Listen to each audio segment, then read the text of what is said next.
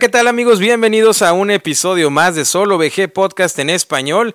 Episodio número 19. Ahí vamos avanzando poco a poco. Y entrando, ahora vamos a cambiar la introducción y mencionarte que puedes escuchar este podcast pues por el medio que lo estés escuchando, obviamente, ¿no? Pero estamos disponibles en Spotify, iTunes, TuneIn, uh, Google Play, Amazon Music. Eh, también estamos, ya pudimos solucionar lo de iVoox, así que ya nos puedes escuchar por iVoox, sobre todo para nuestros amigos de, de Europa, ¿no? Que es donde más se consume eh, el iVoox. Y, y, pues bueno, quería mencionarte eso. También que nos puedes seguir en nuestras redes sociales. Sé que esto usualmente lo menciono al final del programa, pero pues ahora quise cambiarlo, ¿no? Para salir de la rutina. Nos puedes seguir en nuestras redes sociales como solo VG Podcast, así nada más. En Instagram, Facebook y Twitter. Y si nos quieres mandar un correo, ya sea que tengas alguna pregunta para Narciso o para mí, eh, pues lo puedes hacer hacia solovgpodcast.gmail.com y si deseas escuchar el podcast en inglés que ya tenemos más de 100 más estamos cerca del, del, episodio 110 pues también nos puedes buscar simplemente como solo VG Podcast en las plataformas ya mencionadas. Y como dije al inicio hace un par de, de segundos, yo creo que no ha pasado ni un minuto. Eh, traemos un programa muy especial. El pasado estuvo genial, si, si, tuviste la oportunidad de escucharlo y si no te lo recomiendo al final de este. Eh, platicamos con nuestra amiga Alice de Dice Park Games y siempre es algo muy emocionante y algo que yo sé que a ti eso también en lo particular pues te llena de, de mucha buena vibra, ¿no? Y de mucha energía positiva que pues haya creadoras de contenido, ¿no? Y, en este episodio, como pudiste leer en el título, pues no es la excepción, ¿no? Y decidimos seguir por este rubro de traer personalidades, ¿no? De, la creación de contenidos en el hobby, que es un hobby tan maravilloso, eh, en español, ¿no? Así que, Narciso, traemos un programa lleno, lleno, lleno de sorpresas, de temas interesantes, de juegos interesantes, porque vamos a tocar fibras sensibles, Narciso, con juegos así como lo hicimos aquella vez con el tan odiado por, por mí y tan querido por algunos del Altar Quest, pues traemos algo, algo similar, ¿no? Narciso, ¿cómo estás? ¿Cómo te va? ¿Cómo está todo? Derek, feliz primeramente, pues también, ¿cómo estás tú? Eh, uh -huh. Estoy feliz de estar aquí en el micrófono de Solo VG Podcast en español otra vez. Ya tenía rato de, pues ya se extrañaba, ¿no? Oye, sí. ya extrañamos. ¿Hace cuánto grabamos? ¿Cuánto fue la última vez? Uh, en enero, amigo. En enero. y, hoy estamos grabando, hoy es 16 de febrero, eh, son las 8.30 hora del este en los Estados Unidos, 7.30 eh, hora central de Ciudad de México. Creo que si nos vamos incluso más específicos, creo que eh, Chile, por ejemplo, comparte, algo que, algo que me acabo de dar cuenta, fíjate, Chile comparte, estoy casi seguro, puedo estar equivocado y, y pues me pueden comentar por ahí, no creo que Chile comparte la misma hora del este de los Estados Unidos. Así que nos vamos a mencionar que es las ocho y media de la noche de hora del este en Estados Unidos, siete y media centro México y ocho y media en Chile, ¿no? Que eso a final de cuentas viene sobrando porque nos puedes estar escuchando a cualquier hora que se te dé la gana, eh, ya sea que andes en el tren, un tren europeo, ¿por qué no? O que andes eh, como yo, ¿no? En, en, cuando ando en el, en el coche, ¿no? O en el automóvil rumbo al trabajo escuchando podcast, o que andes haciendo ejercicio en bicicleta, nadando, qué sé yo. Ahora, si estás nadando, sería interesante que nos cuentes cómo le haces para usar unos headphones, ¿no? O unos audífonos a prueba de agua. Este, Narciso, ya hablé mucho y traemos cosas muy interesantes hoy, ¿no? La verdad que sí, amigo. Tenemos cosas muy interesantes. Y pues primeramente quisiera darle un, un saludo ¿verdad? a todas las personas que, que, nos cuenten cómo se la pasaron. Este ya pasado 14 de, de febrero, el día de San Valentín, ah, que sí. jugaron con sus, con sus, con sus parejas. Ajá. A ver que nos cuenten ahí. Y bueno, amigo, pues tenemos un programa muy, muy padre, una invitada pues, de lujo. Y es, es, muy padre, es muy padre lo que dijiste, eh, darle ese reconocimiento a las creadoras de contenido, porque como lo dije en el episodio pasado, el, lo, lo, que más reina en el hobby es el público masculino, ¿no? Uh -huh. este, los hombres nos encantan. Lamentablemente. no aparecer, sí, lamentablemente. Ajá. Y no, no, no crecemos. Nos encantan, nos encantan los juegos, nos encanta sentirnos como niños, revivir esas experiencias. Y bueno, pues las damas también tienen cabida en esto. No se ve, que también lamentablemente no se ve tanta, tanta mujer, pero poco a poco se va poblando esto de, de más público femenino y eso da alegría, ¿no? Da gusto. Da gusto que más, eh, más mujeres se, se añaden esto de agregar contenido, de crear contenido. Sí. Y bien, amigo, ¿qué te parece? Dale, dale. ¿Qué échale. te parece todo esto? ¿qué te parece si pasamos a la sección que más me gusta? A ver, ¿cuál es esa? A ver, vamos a ver quién nos escuchó este, último- este último podcast, Ajá. la sección de Solo VG Podcast en español por el mundo. Ándale. Véngase. Muy bien, como, mencion- como siempre ya, ya es la tradición ¿no? de la casa, eh, Sí. mencionar los cinco países donde nos escucharon, eh, el último episodio solamente, y las cinco ciudades. Y así rapidito, ¿por qué estamos haciendo esto? Bueno, que ya se hizo tradición, pues porque como todos sabemos y ya lo hemos mencionado, en, en el formato podcast es más difícil la interacción, ¿no? Con todos ustedes, queridos amigos y amigas que nos escuchan. Y, y pues es una manera, ¿no? De reconocer a, a todos ustedes que nos escuchan, más allá de compararlo con otra plataforma, llámese YouTube, ¿no? Que es la más común, en la cual pues hay más interacción en la sección de comentarios. Aquí es un poco difícil, a la excepción de, de iVoox, ¿no? Pero, pero pues bueno, así ya está, y ya es su tradición, y hay que respetar las tradiciones. Los países, ahí te va, número uno España con el 43%, número dos México con el 33%, Estados Unidos con un 12%, Alemania con un 6% y se eh, estaba Venezuela ahí en el quinto lugar en el último episodio, pero ahora nos escucharon en la India, lo cual pues es algo muy muy llamativo, muy único y que también nos llena de felicidad, ¿no? Eh, después de la India estaría Venezuela, Chile y Reino Unido. Las ciudades, las cinco ciudades. Madrid sigue liderando. Así que pues muchas gracias a todos nuestros amigos madrileños, ya sea que sean del Atleti o del Real, pues pues muchas gracias, ¿no? Por seguir. Eh, en la Ciudad de México eh, también es el segundo lugar, en Frankfurt, también Alemania nos escuchan, así que muchas gracias por eso. En Pachuca, Hidalgo y en Aguascalientes, Aguascalientes. Luego ya le seguiría Granada, Zapopan, Naucalpan, Ecatepec y demás ciudades. Así que para todos ustedes, queridos amigas y amigos, muchas gracias por, por escuchar y pues... Pues háganos llegar su comentario, ¿no? Síganos en redes sociales, por ahí siempre estamos bien activos. Eh, también un correo electrónico nunca está de más.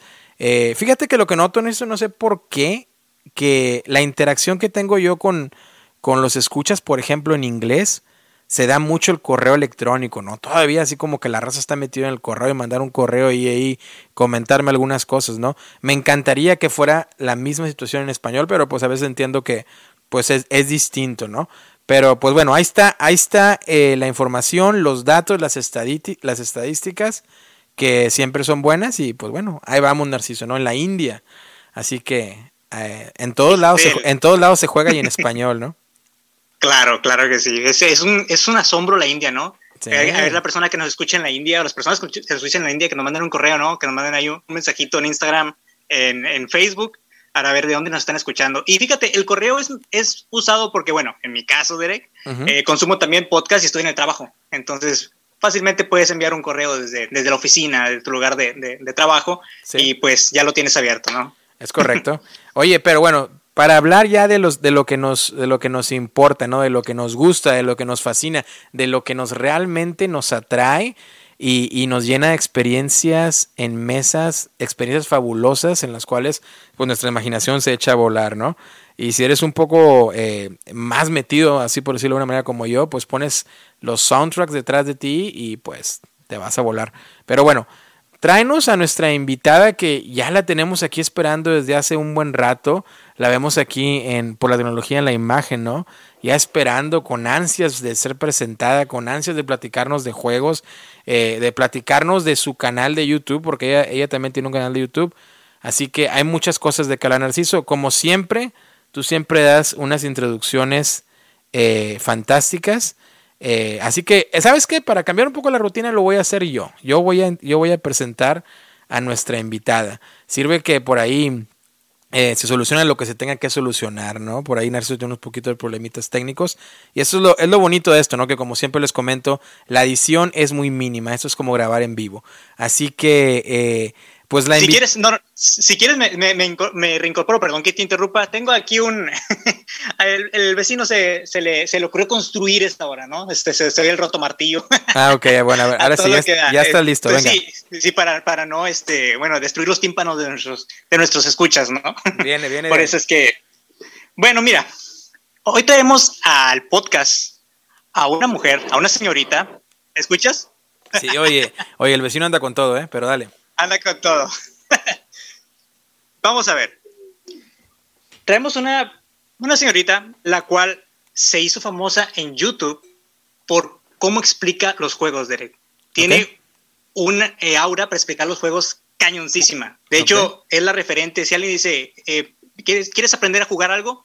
Vas directamente con ella. Ella se hace llamar, eh, bueno, viene de, un canal, o su, canal es el Golem de Cartón. Ok. Todo lo identifican porque su logotipo es, donde quiera que lo veas, es un referente. Estamos hablando de Dani. Dani, ¿cómo estás? Hola, ¿cómo están Narciso y Derek? Súper bien, muchas, muchas gracias. Y sí, ya estaba desesperado por empezar a hablar. y pues muchas gracias por invitarme, estoy muy feliz de venir aquí con ustedes, me encanta su, podcast. Y, pues sí, efectivamente tengo, tengo un canal de juegos. Muchísimas gracias, Narciso, qué bonita, qué bonita presentación. Em, y gracias por también dar este espacio a, a generadoras de contenido mujeres, ¿no? Y algo que me da muchísimo gusto antes de, antes de que se me olvide que lo iba a decir y pasemos a otra cosa, eh, es que veo que se está comparando, eh, no es como en otras áreas donde se compara hombres contra mujeres, ¿no? Que es como el mejor de esta área, o el mejor mujer o el mejor hombre, ¿no? Sino que en generación de contenido, eh, al menos para juegos de mesa o para jugadores de mesa, sí se maneja todo como un solo género, ¿no? No es, no es dependiente de género. Entonces, eh, pues nadie me ha dicho, por ejemplo, oye, qué buena mujer generadora de contenido eres, ¿no? Entonces, eso me da muchísimo gusto, ¿no? Que no se haya, que no se haga esta distinción eh, y que las mujeres, pues sí estemos pegando con todo, ¿no? Eh, tratando de darle el máximo y pues tratando de, estar a nivel, ¿no? Entonces, pues muchas gracias también por, por este espacio, ¿no? No, no, bienvenida y, gracias por también por, por comentarnos por ahí, ¿no? Que te gusta el, podcast. Y como bien lo dices, creo que, creo que este hobby, lo, he mencionado ya infinidad de veces y creo que vas a estar muy de acuerdo conmigo.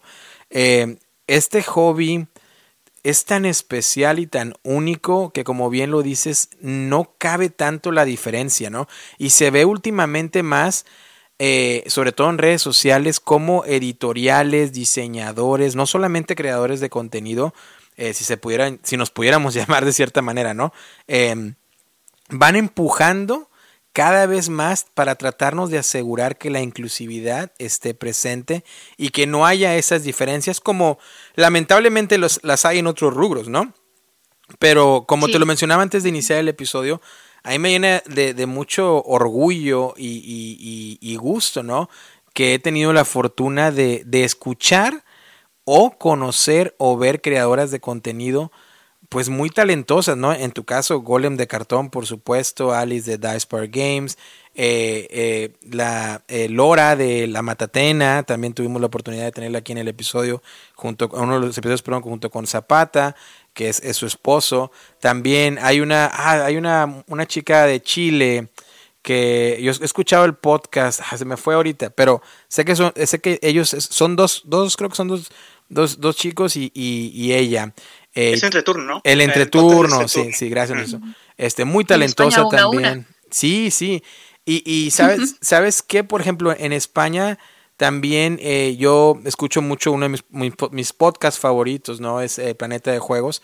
Y la vez pasada llevaron también a, una, a una creadora de contenido que ella se dedica a pintar miniaturas, ¿no? Entonces empiezas a darte cuenta que es un hobby tan único que hay para todos y hay mucho talento y siempre es bueno y como él lo decía Narciso, lamentablemente la mayoría pues eh, eh, creo yo, ¿no? Que, falta mucho, falta muy poquito, perdón, para, para estar ya de cuenta que al mismo nivel en números de creadores de contenido, pues hombres y, mujeres, pero, eh, pero da gusto, da gusto, Dani, ¿no? Yo creo que a ti, pues también, no sé si hubo eh, ciertas, no barreras, pero ciertos pensamientos que, que, tuviste a lo mejor antes de iniciar con tu canal, ¿no?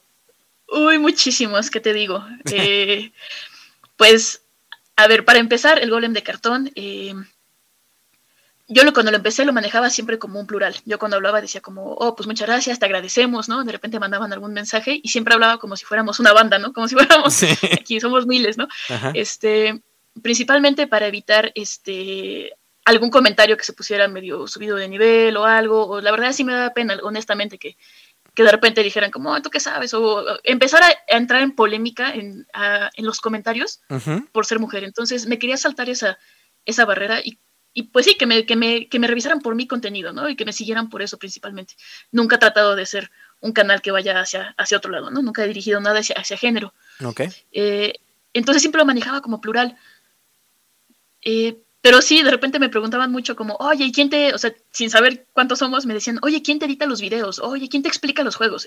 ¿Cómo que quién explica los juegos? O sea, yo puedo leer el manual, ¿no? Sí, sí, sí. Eh, y honestamente, una creadora de contenido, otra creadora de contenido que me dio eh, un impulso, como allá decir, la verdad es que sí, soy yo, ¿no? El golpe de cartón, pues sí, hago todo, ¿no? Sí, nada más estoy yo solita ahí atrás este, de la cámara, fue eh, Geek and Pink que principalmente la van a encontrar en Instagram. Ah, sí, sí, también sí. Hace, hace también mucho contenido para en inglés. Ah, entonces también pueden ahí encontrarla. Eh, que sí es clásico porque pone su cara con el, con el juego, la mitad del juego y la mitad de la cara. ¿no? Ah, este, pero aparte de eso, pone las que para mí son unas excelentísimas fotografías que muestran el contenido del, de cada juego, ¿no? Porque sí, hay, muchos ponemos las fotografías, pero yo acepto que tengo un pésimo ojo para fotografía. y ella tiene muy buen ojo, entonces hace, hace ese buen contenido y admite que es mujer, lo acepta desde el, pues, o sea, es parte del, tema Geek Camping. Sí, claro. Eh, pero sin, vaya, sin que sea realmente eso, eso lo que está vendiendo, ¿no? Entonces, pues me inspiró bastante y es cuando dije, no, ya la goma, que dejen de pensar que alguien me explica los juegos y que alguien me edita los videos, ¿no? Sí. Este, sí, también nosotros leemos y, editamos videos, ¿no? ¿Por qué no? Hombre, claro. Pues sí, entonces espero que, que, inspire de repente ay, por alguien que, que diga, yo también puedo hacerlo y que se anime, ¿no? Pues yo creo que es un excelente hobby. Yo creo que sí, fíjate. Y, y mencionabas a Geek en Pink, me parece. Eh, estoy casi seguro que también yo, eh, eh, tanto la sigo en Instagram como ella también a nosotros. y, pero e, ella, bueno, siempre la he visto publicar en inglés. Ella también es de México, perdón que me, me pregunte eso. ¿Sí? Sí, sí, sí. Ah, mira, qué bien, porque pues nada más la había publicando en inglés, no ni idea, ¿no? Pero, pero qué bien, ¿no? Qué bien. Este, pero al respecto de lo que mencionabas, o sea, yo también digo, eh, ahora sí que me sorprendería mucho, ¿no? Que los comentarios que mencionas de quién te enseña los juegos, quién, quién, quién te edita los videos, siendo que siempre lo, lo, he dicho y lo he pensado, creo que para que el mundo estuviera mejor tendrían que gobernar ustedes y no nosotros. Este, pero, pero, pero ¿cómo ven Narciso esto, no? Es, es, es muy, es muy impactante y muy, ahora sí que muy este, interesante, ¿no? Como lo plantea nuestra amiga Dani de, de las decisiones que tomó, ¿no? Al iniciar el, canal de YouTube. Sí, la verdad que es muy interesante, eh, sobre todo eso de que pensar, pensar que a ella le hacían el trabajo de leer el manual, porque, ok, yo admito a veces que me, me, es más placentero escuchar a una persona que me explique el juego, y eso es a lo que voy directo también. Eh, es una carga de responsabilidad explicar un juego de mesa bien, en, cierto sentido, eh, que le entiendas a la primera. Eh, bueno, y hay personas que se les da eso facilísimo. O sea, yo siento que soy muy malo explicando juegos, yo sí me trago mucho, tartamudo bastante, pero sí es, un, es una labor de, yo lo siento como responsabilidad y pues eso que me acabas, acabas de decir, Dani, de que creía que te, que te, que te leían los manuales o que te editaban los videos, digo, ¿por qué? O sea, mm, ¿quién dice que no puedes, no? Y está muy chido eso, eso, que haces, ¿no? En cómo, te desenvuelves en tu canal. Y vuelvo a repetir, tu canal es un referente para cuando alguien quiera buscar alguna explicación de un juego. Corto, conciso, directo, claro y bonito, Dani. Muchas gracias. Y esa era la idea y también básicamente porque también son videos que hago para mí, porque son muchísimos juegos, entonces ya que aprendes las reglas, ya que entiendes la estrategia, ya que sabes qué onda, pues es probable que ese juego de repente no lo juegues en unos dos años, ¿no? Al menos cuando tú tienes la colección acá creciendo o cuando te cae una pandemia. Eh, entonces de repente vuelve a salir el juego a la mesa y dices, ¿cómo diablos se jugaba esto? Entonces, este, pues sirve rápidamente leer un, o si hubiera, cuando hay un manual rápido, cuando hay una guía rápida, o ver un, un video de cinco minutos que te recuerde todas las reglas, ¿no? Que esa es la idea del canal, es ponemos todas las reglas, eh, y lo hacemos rápido y conciso. Entonces, a veces cuando son rápidos y concisos no incluyen todo y a veces cuando incluyen todo son gigantes. Entonces, es como este tratar de encontrar este punto medio. Ese fue como el objetivo. Oye, entonces, bueno, ya me, fíjate que me ganaste una pregunta que iba a ser el, el por qué, ¿no? De, del golem de cartón. Ya, ya explicabas tú que que pues estabas primero lanzando sin tratar de identificarte, por así decirlo, en, en, un género en específico, luego lo de tu inspiración de Geek and Ping, a la cual si nos llega a escuchar, pues obviamente un saludo, ¿verdad? Este, y eh, así que ya me robaste esa pregunta, Pero ahora tocaste un tema muy importante que nos ha afectado a todos, en el cual pareciera que el 2019 se ve tan lejano y que vivimos en otro mundo o en otra utopía, ¿no? Tan distinta, tan única, eh, a diferencia de lo que era el 2019, pues, eh, y, el pasado, ¿no? En el cual, pues, estábamos acostumbrados a un mundo muy distinto que pareciera que nos vamos adaptando con la nueva normalidad que existe eh, independientemente en la región en la que, en la que te encuentres, ¿no? Pero, pues aquí en Solo VG Podcast, la idea, ahora sí que te, comparto un poco, eh, inició eh, pues tratando de enfocarnos en los juegos solitarios, ¿no? Y es en lo que a pesar de que yo tengo mis distintos grupos de amigos con los cuales juego, y también pues con mi esposa que también juego, eh, mi, mi, ahora sí que mi enganche con los juegos de mesa pues fue en solitario. Y creo que a, raíz de, de la pandemia, pues fue como que el boom, ¿no? De los juegos solitarios también. Mucha gente se atrevió, se quitó el tabú de decir, a ver, ¿cómo que vas a jugar solo? Bueno, y empezaron a jugar y se empezaron a dar cuenta que, pues, ese nicho en realidad sí está interesante, ¿no? Claro, depende, depende cómo lo tomes y con qué actitud eh, lo, lo, lo, ahora sí que lo aproximes, ¿no? En tu caso, ¿cómo andas con los juegos en solitario? Sé que probablemente lo practiques un poco para enseñar el juego, pero de tu lado de jugona, ¿Cómo andas con los solitarios? ¿Te gusta, no te gusta? Sí, no y por qué.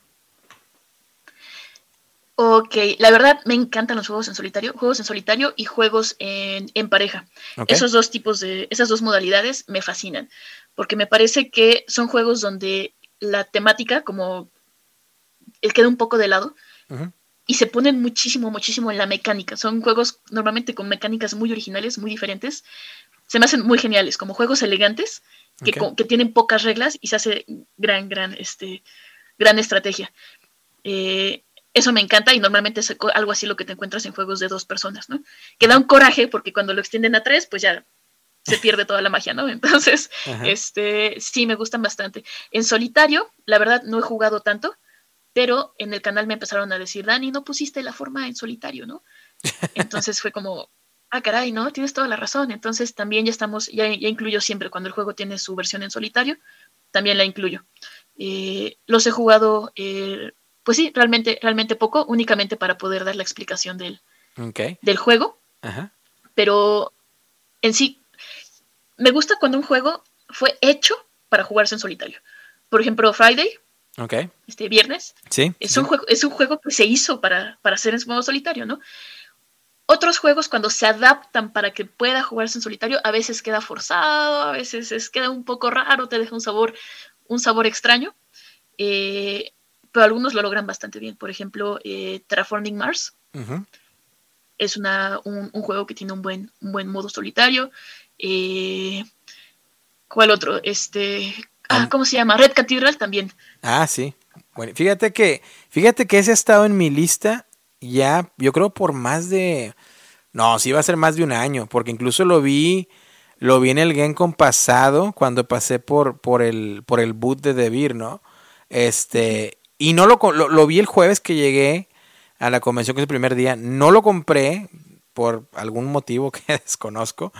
Este, y luego cuando volví me acordé hasta creo que el sábado dije, ah, ¿sabes qué? Déjame ir a comprar este porque ya lo he tenido en la lista. No, este no, ya lo tenían sold out, ¿no? Ya estaba vendido. Y por una cosa u otra, pues no lo he adquirido, ¿no? Igual, este, habrá que contactar a, nuestros amigos de Debir, ¿no? Para que, para ponernos de acuerdo en algo, pero, este, pero he escuchado muy buenas referencias del Red Cathedral. De hecho, un muy buen amigo, amigo, un muy buen amigo mío, perdón, de aquí de, Indianapolis, que soy con el que juego mucho y lo, lo menciono en los programas en inglés a Caleb él lo, lo tiene y no me, no me, ha hablado más que cosas buenas del juego. Así que, pues también le, tengo muchas ganas, ¿no? Al Red Cathedral. Narciso, ¿ya lo jugaste? no, hombre, Derek, te estás perdiendo de un juegazo. Bueno. Yo, me lo regalaron, fíjate, me lo regalaron el 14 de febrero del año pasado. Ok. No había tenido chance de jugarlo y un camarada me dijo, yo, bueno, por el trabajo, ¿no? Hasta el chongo del trabajo. Y pues me dijo un camarada, yo me lo el, el reglamento, el manual y yo lo juego y si quieres te lo enseño. Le digo, va, llévatelo este, está bien que, pues, eh, sirve que tengo con quién jugarlo, ¿no? Porque a mi esposa no le apetecía jugarlo. Ok. Lo jugué el domingo pasado, Derek. Juegazo, Joyita, no, sabía de lo que me estaba perdiendo. No, hombre, no, no, no, es un, es un juego, una caja tan chiquita con tantos componentes y las acciones que haces y tan sólido que se siente el juego. No, hombre, es una chula. La verdad te lo recomiendo. Si tengo oportunidad de, mandártelo, te lo mando. Por acá, acá también, este, a ver si nuestros amigos de Devir se ponen chulos. Pero si no, pues yo te lo puedo mandar hasta mi propia copia, men. No pasa nada. No, no, necesitas jugar, necesitas jugar ese juego, Derek. Necesitas jugarlo. O sea, Dani, Dani también puede. Que dicen, sí, justo algo que dice Narciso, esto del que es un juego, es un juego en caja pequeña, es muy cierto. O sea, sacas todos los componentes, los pones en la mesa y son más componentes que cualquier juego en caja 30-30, o sea, en tus cajas clásicas, ¿no? Grandotas. Sí, sí, sí. Este, cualquier otra, otro juego hubieran puesto una caja gigante para esa cantidad de componentes. Eh, y no, aquí lo ponen en una caja mediana y tiene un precio de juego mediano. Sí. Entonces, pues, pues sí se agradece, sí es como, oye, wow, gracias, ¿no? Entonces, como que te hace sentir un poco que te estaban cobrando el aire en los otros juegos, ¿no? Entonces, no sé, es, es, un poco raro, entonces sí se, agradece cuando hacen esta, esta clase de juegos buenos, accesibles, pesados, ¿no? Fíjate que sí, porque siempre, siempre que, que lo he visto, ahora sí que en las tiendas online acá o en las tiendas en físico, que tengo la fortuna que pues hay bastantitas aquí cerca de donde estoy, ¿no? Eh, siempre lo veo ahí entre 25 o 30 dólares americanos, lo cual es pues muy, muy accesible, ¿no? Pero Narciso, tú me lo estás vendiendo eh, incluso peor, mejor que el Mage Knight, ¿no? O algo así. Por cierto, quiero poner el, disclaimer. Eh, cuando dicen hizo camaradas, porque pues nunca, independientemente de las regiones donde nos escuchen, ¿no? Camaradas como decir amigos, yo creo que se sobreentiende. Y cuando dice hasta el chongo, pues es como, como mucho, ¿no? Y, y, hago esta aclaración porque ahí me pasa de repente cuando escucho los podcasts españoles que, que me gustan mucho, que usan palabras que como que está, te está dando turra o cosas así y que yo asumo que significan por el contexto de lo que están platicando, pero en realidad digo, ah, me gustaría que dijeran, oye, eso significa esto para nuestros amigos que nos escuchan fuera de España. Pero, pues bueno, quería, quería aportar mi granito, ¿no? Pero me lo estás vendiendo muy bien, Narciso, ¿eh? Se me hace que me voy a tener que lanzar mañana a la tienda si te gusta la gestión del dado, obviamente tiras dados, gestionas el dado, obtienes recursos. El juego se trata solamente, y ya no, ya no estamos metiendo a reseñar, pero rapidito, construir la Catedral de San Basilio en Moscú, eh, que bueno, aparte de que está hermosa y que tiene una historia trágica, la, catedral en sí, eh, el juego está precioso. Y, viene con unas promociones. Está hermoso. solamente te voy a decir eso, Derek. Juégalo. Ok, ok, ok. Pero, pero, espérame. Estoy dando señas aquí en la cámara para que te calmes. No lo, no lo, no lo, no lo reseñes ahorita. Guárdalo. Porque esto llama la atención para hablarlo en un episodio. A, menos que Dani lo traiga preparado para enseñarlo adelante. Pero también. No, ni siquiera ese. bueno, Pero, pero para platicar, Narciso del folclore, ¿no? Eso, eso que hablas de la, de la catedral, ¿no? De, de, Moscú, en este caso del folclore, que hay detrás, la temática y enlazarlo. Así que, cálmate, Narciso, no, no, no te, no, no comas ansias. Que tranquilo, hermano, tranquilo. Te lo dejamos, te lo dejamos de tarea para, para el próximo episodio.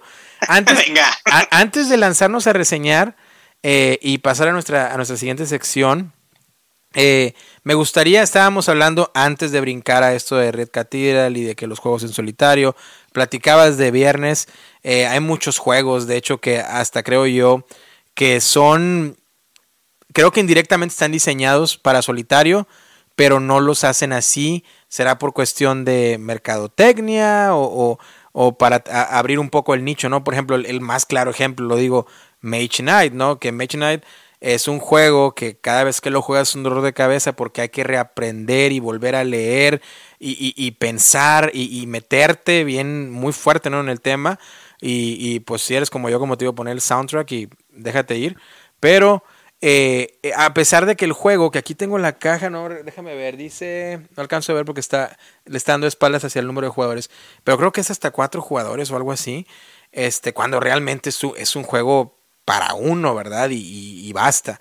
Pero, pero sí, como bien lo mencionabas, hay, hay infinidad. Yo creo que ya es más común ahorita que todos los Kickstarters y no Kickstarters, cuando salen, ya casi casi le van a meter a fuerzas el solitario, porque ya se dieron cuenta que el nicho, pues ya no sé si se llamarlo nicho, ¿no? Porque ya hay mucho más gente que juega en solitario. Y, qué gusto me da, Dani, que tú juegues en solitario. Hablando de eso, te quería preguntar antes de, de pasar a la siguiente sección que nos cuentes pues cómo te iniciaste en los juegos de mesa, ¿no? Ya nos contaste del canal, que, que querías hacer algo, querías para, a lo mejor para tu propia referencia, para volver, cuando vuelves a traer un juego a mesa, pues simplemente ver tú misma tu video de cinco minutos y ya está. Este, ya nos platicaste lo de la inspiración y todo eso, pero platícanos de, de, de el golem de cartón, la, la, la, parte de jugona, ¿no? De cómo te iniciaste, qué edad tenías, por qué los juegos de mesa, ¿Viene de familia? ¿Viene algún amigo? ¿Tu esposo? ¿Cómo estuvo? Cuéntanos. Ya veo. Pues yo desde chavita siempre me encantaron los juegos de mesa, aunque era de esas que rara vez alguien quería jugar conmigo, ¿no? Entonces soy de las que pedía la herencia de tía Agatha, se jugaba dos veces y se guardaba la caja y nunca salía. Eh, turismo, el turista siempre quería, igual, ¿no? Este, entonces yo era la chavita que quería jugar juegos de mesa, pero no lo lograba, ¿no? Okay. Y eh, en algún momento me invitaron a jugar eh, iba a haber un torneo, el torneo de, de Catán. Ah, ok. El torneo nacional de Catán en aquel entonces, creo que era en el 2012. Ok. Este. Y básicamente me invitó mi novio que iba a ir al, torneo, ¿no? Y me decía como, oye, te enseño a jugar, bla, bla, bla, ¿no? Así, para que también... Este, aplicando tácticas, aplicando tácticas. sí, sí, listillo. Entonces, este, pues sí, me enseñó a jugar básicamente tres meses antes del, del torneo, ¿no? Entonces estábamos practicando duro y dale, ¿no? Sí. Eh, y pues ya fue el torneo, en aquel entonces el torneo nacional de Catán se hacía con, o sea, era, se hizo una convocatoria única y las que 40, 50 personas que llegaron fue todas las que había, ¿no? Ahorita ya es mucho más grande, ¿no? Ya tienes que ir por invitación, entonces es así un lío, ¿no? Pero esa vez pues fui, llegué al Nacional de Catán, habiendo aprendido hace tres meses. Este, y la verdad, pues tuve muchísima suerte, todo salió muy bien y creo que también jugué bien, o sea, lo que, lo que de cada quien. Okay. Y llegué a la mesa final. ¿No? Entonces estaba, estaba fascinada. Este, y ahí en la mesa final, pues no gané, quedé en tercero. Eh, pero había que mandar a alguien al, mundial. No me digas. Y el primer lugar, me parece, el primer lugar no tenía visa y le habían prohibido pedirla durante los siguientes, creo que 10 años. Ok. Eh, Y el segundo lugar, este, decía, pues por trabajo no puedo de ninguna manera ir, ¿no? Entonces se corrió la, invitación hasta mí. Entonces fui al Mundial de Catán. Oye. ¿Qué? Entonces eh, llegué con todo, ¿no? Entré, entré con todo así a toda la experiencia completa, ¿no? Que a veces uno pasa años jugando antes de que te animes a ir a un torneo no, acá fue así, agua así cubetada de, ¿vas a jugar juegos de mesa? Sí, toma, ahí está tu cubetada, ¿no? Métete al, al, al mar. Al Mundial de Catán, ¿por qué no? al Mundial de Catán, exactamente. Entonces, este, está muy padre, me, la pasé increíble, o sea, el mundo ya era, yo decía, pero ¿dónde estaba yo, no? ¿Dónde estaba yo si toda esta maravilla estaba aquí?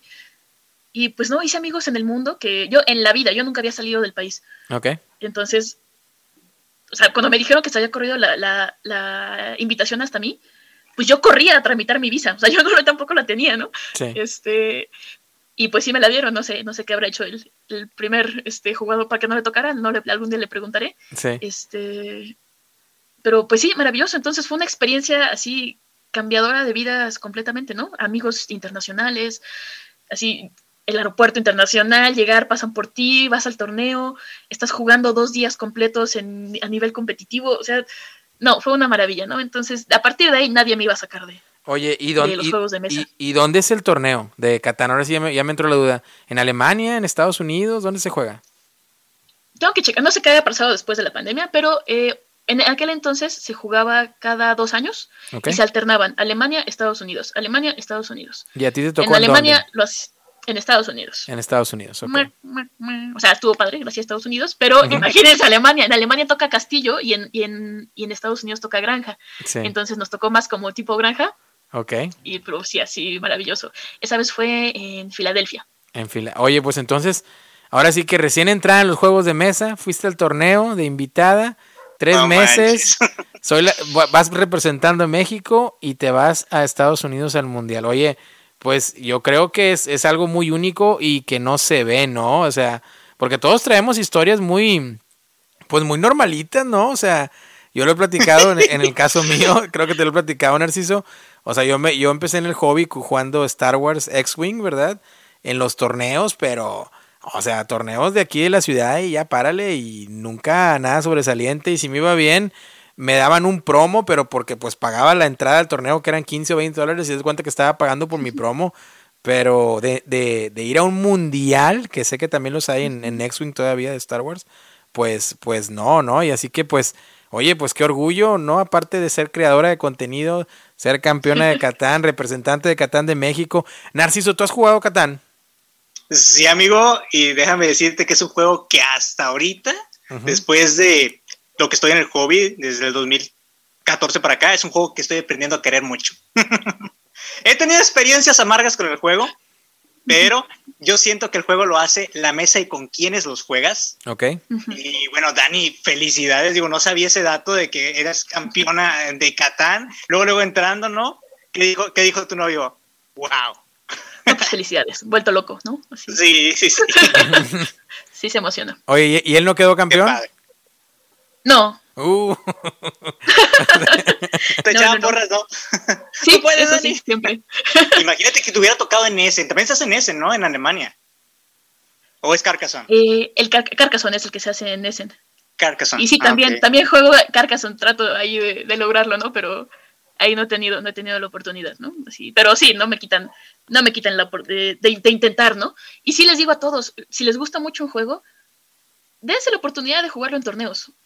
Digo, ahorita ya están abriendo un poco más las posibilidades, ya con las vacunas, ya con las medidas de sanidad.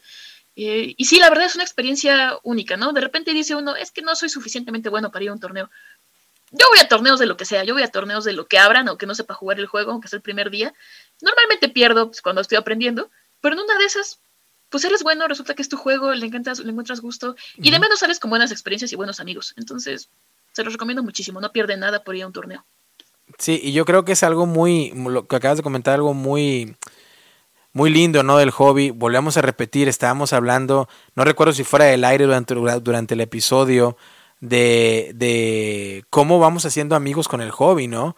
Platicaba yo de, y mando un saludo, si no lo hice en vivo, lo, lo vuelvo a, o si lo hice en vivo, lo repito, una disculpa, un, un saludo a nuestro amigo Rubens de Acomodado eh, de Juegos, que eh, puedes buscarlo online, como tiene sus mesas de juegos.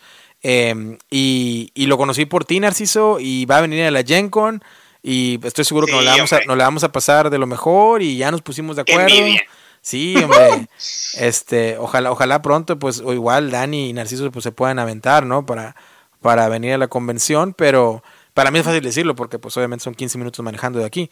Pero, em, pero, pero sí, vale la pena. Lo ¿por que qué no vienen los demás? Sí, sí. Lo que platicabas de los torneos, fíjate que tienes mucha razón y yo lo veo, yo lo veo aquí, por ejemplo, en la, co- en, pues a- a- vuelvo a hacer- como referencia, ¿no? La Gen Con. Hay mucho torneo de juegos que yo a veces me quedo torneo de Raiders of the North Sea y, y hay torneo, o sea, eh, eh, la cuestión es que la verdad yo nunca me he atrevido a entrar a un torneo de esos porque en el caso de una convención que para mí son los mejores cuatro días del, del año, eh, yo trato de, de ahora sí que si, si, si te reservas a un torneo a veces no te da el tiempo de explorar lo demás, ¿no? Sobre todo en una convención tan grande que imagino que ocurre lo mismo en Essen. Y, y pues es, es la balanza, ¿no? Que dices, bueno, me voy al torneo, pero sé que ahí me voy a consumir uno o dos días. Y nada más me va a quedar un día o dos, de- depende de mis planes para explorar lo demás. Entonces, pues ahí está, ¿no? Pero sí, yo creo que acabas de dar una muy buena recomendación. Y ya para cerrar y brincar a la siguiente sección, nunca he jugado Catán. Eh, lo he visto, no me llama la atención. sí, con todo respeto, ¿verdad? No me llama la atención. eh, pero tal vez necesito encontrar algún Catán con alguna temática que me guste. Y respecto al Carcassonne, eh, tuvimos la oportunidad hace poco, mi esposa y yo, de, de salir con unas amistades nuevas que hicimos eh, en una, a una noche ¿no? a, a cenar. Y resulta que eran jugones también y nos enseñaron el Carcassonne, pero nos dejó muy mal sabor, muy mal sabor de boca porque nos enseñaron el juego con algunas reglas caseras que no Mm. terminamos de entender y no terminaron de engancharnos. Y desde esa vez, lamentablemente, pues ya así como que vemos el Carcassonne y le damos un poquito el empujoncito, ¿no? No. Pero a lo mejor deberíamos darle oportunidad nuevamente. Yo creo que sí. Más que nada, o sea, para mí, si me preguntan, Carcassonne es incluso mejor juego que, que Catán. ¿no? La verdad, yo soy, sí soy equipo Carcassonne. Bueno, Narciso. Siempre tú- habrá un. eh, Dime, dime, Dani, por favor. Ay. No, no, Narciso. Yo también soy Team Carcassonne, Dani, igual que tú. Eh, sobre todo por la experiencia de Catán. Catán es un juego muy, este, pues se pueden enseñar contigo bien rápido. Y más si, si le, caes más, mal al grupo de juegos o te cae mal una persona, es fácil de enseñarte. Es un juego que sí saca esas rencillas que traes guardadas. En el, básicamente, pues el juego se trata de joder. Eh, cae un ladrón, lo tapas este, la casilla y, haces ahí tus cosas. Pero pues es muy, muy, eh, puede decirse vengativo. Pero yo soy Team Carcassonne, sobre todo. A mí me encanta. El Carcassonne es un juego hermoso. Un poquito la señal parece ahí con, con Dani. Tiene un, poquito, tiene un poquito de problemas técnicos, pero mira, vamos a aprovechar en este momento, Narciso, para lanzarnos a la siguiente sección, que ahora sí, ya llevamos 40 minutos platicando de muchísimas cosas, pero ahora sí hay que hablar de los juegos que traemos para reseñar. Así que, sin más, si te parece bien, vámonos a la siguiente sección y regresamos con los juegos. Venga.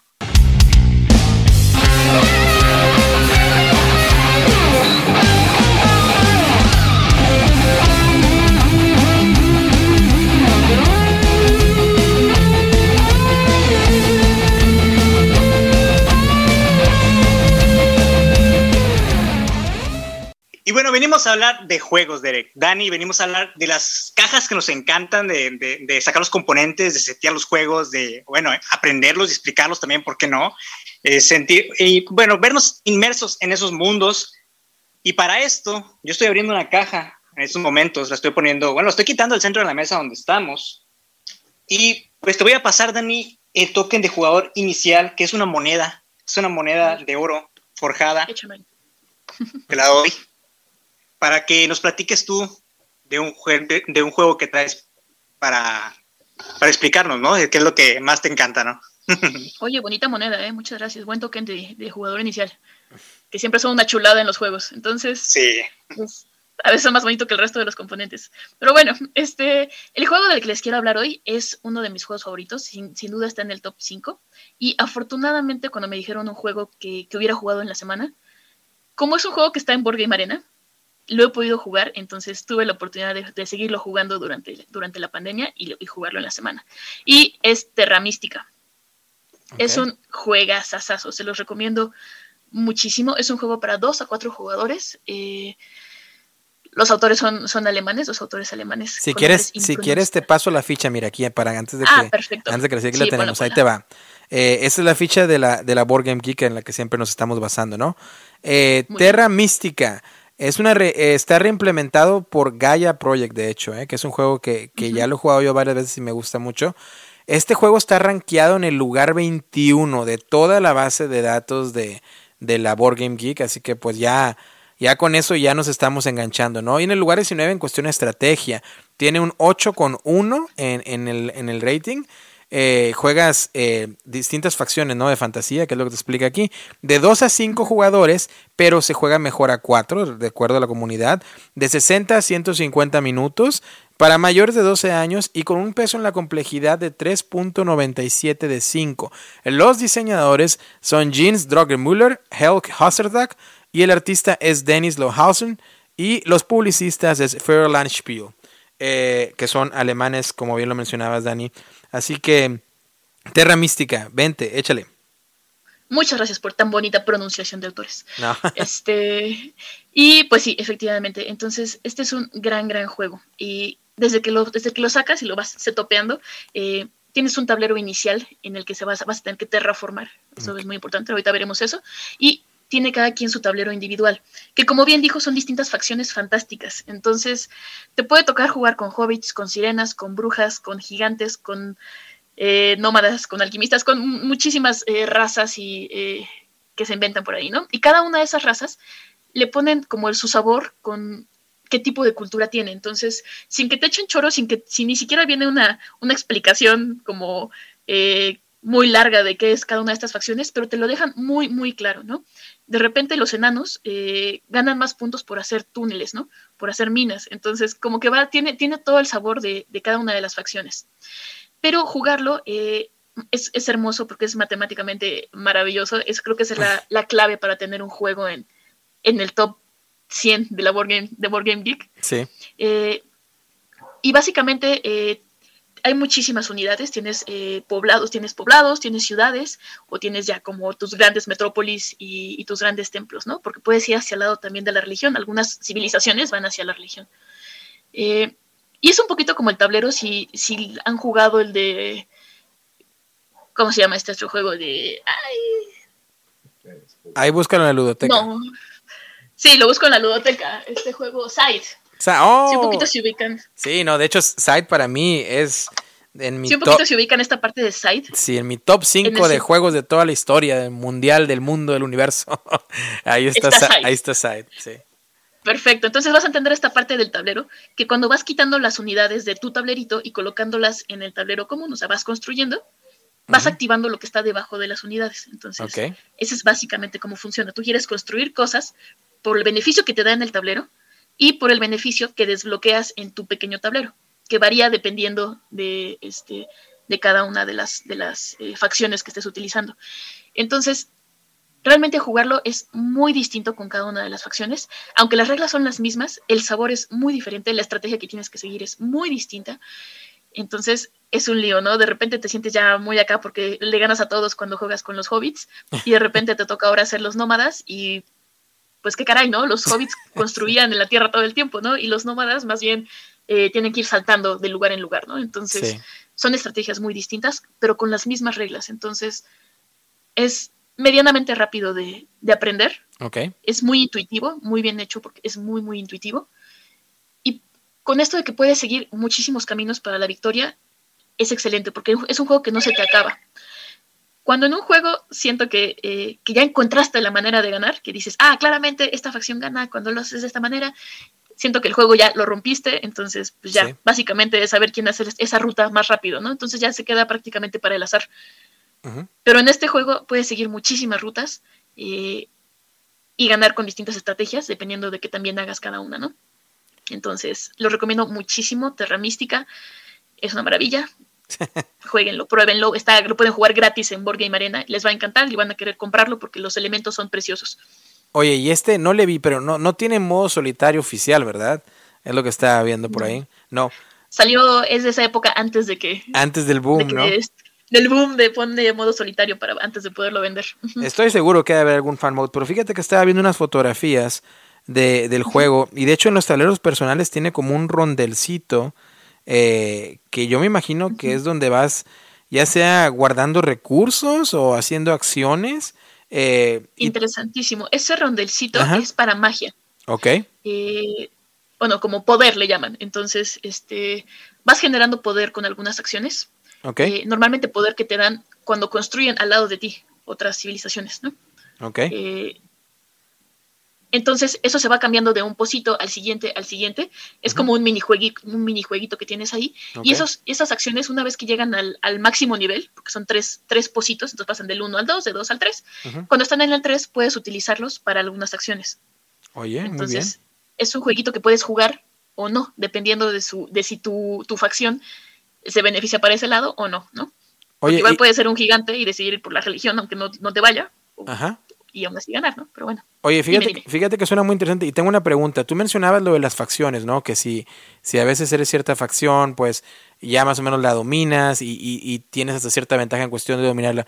¿Qué tal está el balance entre las facciones? Es decir, eh, ¿sí está muy equilibrado o sí crees tú que unas facciones pues son más tendenciosas a generarte puntos más rápidos o casi casi asegurar una victoria? Porque a mí es algo que yo he notado y tal vez eh, cae en el tema de cómo va madurando uno en los juegos de mesa, ¿no? Y vas, vas jugando más, vas aprendiendo más. Pero me he dado cuenta que hay juegos muy buenos, pero que ya les empiezo a ver más fallas porque tienen ese desbalance en que llegas a determinado momento en el juego y ya es muy difícil que, tú, que un jugador llegue a ganar. ¿Ocurre lo mismo aquí o no? Están en general muy balanceadas. Hay una facción, no les voy a decir cuál, ¿Ok? que sí, eh, si ya lo juegas muchísimo y súper clavado y así al máximo nivel matemático que puedas tener, Ujú. eh, tienes cierta ventaja. Pero hay algunos elementos que hacen que no siempre, no siempre gane, ¿no? Entonces, eh, principalmente porque cuando se plantea la partida, hay ciertas bonificaciones que va, va a haber cada ronda, ¿no? Entonces, por ejemplo, te dicen en la ronda 1 dan puntos extra por construir, en la ronda 2 por rezar, en la ronda 3 por hacer grandes metrópolis, ¿no? Entonces, eh, pues esta facción no siempre, no siempre le beneficia estas bonificaciones que salieron. Ok. Entonces, eso es una, una, una maravilla, porque el resto de las facciones están muy, muy, muy balanceadas. Sí. Eh, de hecho, hasta la cantidad de monedas con las que inicias al principio, ¿no? Porque es como, esta, esta va a crecer muy rápido, por lo tanto, empieza con recursos súper limitados, ¿no? Entonces dice, ah, no puedo, y al final este, ya se despega, ¿no? Y la verdad es que lo, lo jugamos bastante, y al final las puntuaciones son bastante reñidas, ¿no? Ok. Entonces, y, y nosotros rifamos al azar las, las, este, las facciones, ¿no? Oye, Entonces, y, sí está muy balanceado. ¿y si coincides con que el mejor número es a 4 o crees que a, a 2 funciona mejor? Mm, yo diría probablemente a tres. A 3. Pero sí. Eh, pero a tres diría por los tiempos, porque esto de que dura 50 minutos, y creo que dijiste, comentaste por ahí, la verdad es que nunca lo he jugado que dure menos de, menos de dos horas, ¿no? ok. Este, entonces, y sí es por depende, sí depende del tiempo que, eh, del número de jugadores, el tiempo que va a tardar. Ok. Entonces, si lo quieren jugar de hora y media, en que todo el mundo sigue súper concentrado y bien, entonces tres jugadores. Este, con cuatro jugadores se pone mejor la estrategia, porque involucra mucho quién está construyendo cerca de quién. Ok. Entonces, cuando son tres jugadores, a veces uno construye cerca de otro y el tercero queda ahí volando tratando de pegarse, ¿no? Entonces, es un, puede haber ahí un problemilla, ¿no? Pero cuando son cuatro, queda muchísimo más distribuido, mucho mejor balanceado. Ah, pues ha- habrá que probarlo. ¿Y y ya probaste el Gaia Project? Sí, sí, sí, porque de hecho soy fanatiquísima de la ciencia ficción. Así, Oye, ¿y yo cuál, creo que solo leo ciencia ficción. y- cuál está mejor? Gaia Project. Se te hace. Bueno, sí, sí, Sí, pero no está en Board Game Arena. no está porque es cierto. Entonces, Ok. Así que no lo jugué en la semana. Ra- rankeando, nosotros aquí en Solo VG Podcast rankeamos los juegos del 0 al 5, siendo el 5 obviamente ese super juego que en lo estético, en rejugabilidad, en todos los aspectos que conocemos, pues está ahí, ¿no? Y pues 0 ese juego que realmente no vale la pena ni gastar energía en quemarlo, ¿no? Entonces, ¿en, en dónde, ¿en dónde caería Terra Mística para ti? ¿En qué calificación del 0 al 5 caería Terra Mística? Ufa, pues para cualquier persona que lo haya jugado, esto está arriba de 4.8. 4.8. Fíjate, Wow. Arriba de 4.8. Oye. Oye, pero el arte, el arte, ¿tú lo has jugado este Narciso, el de, el de, el que estaba mencionando?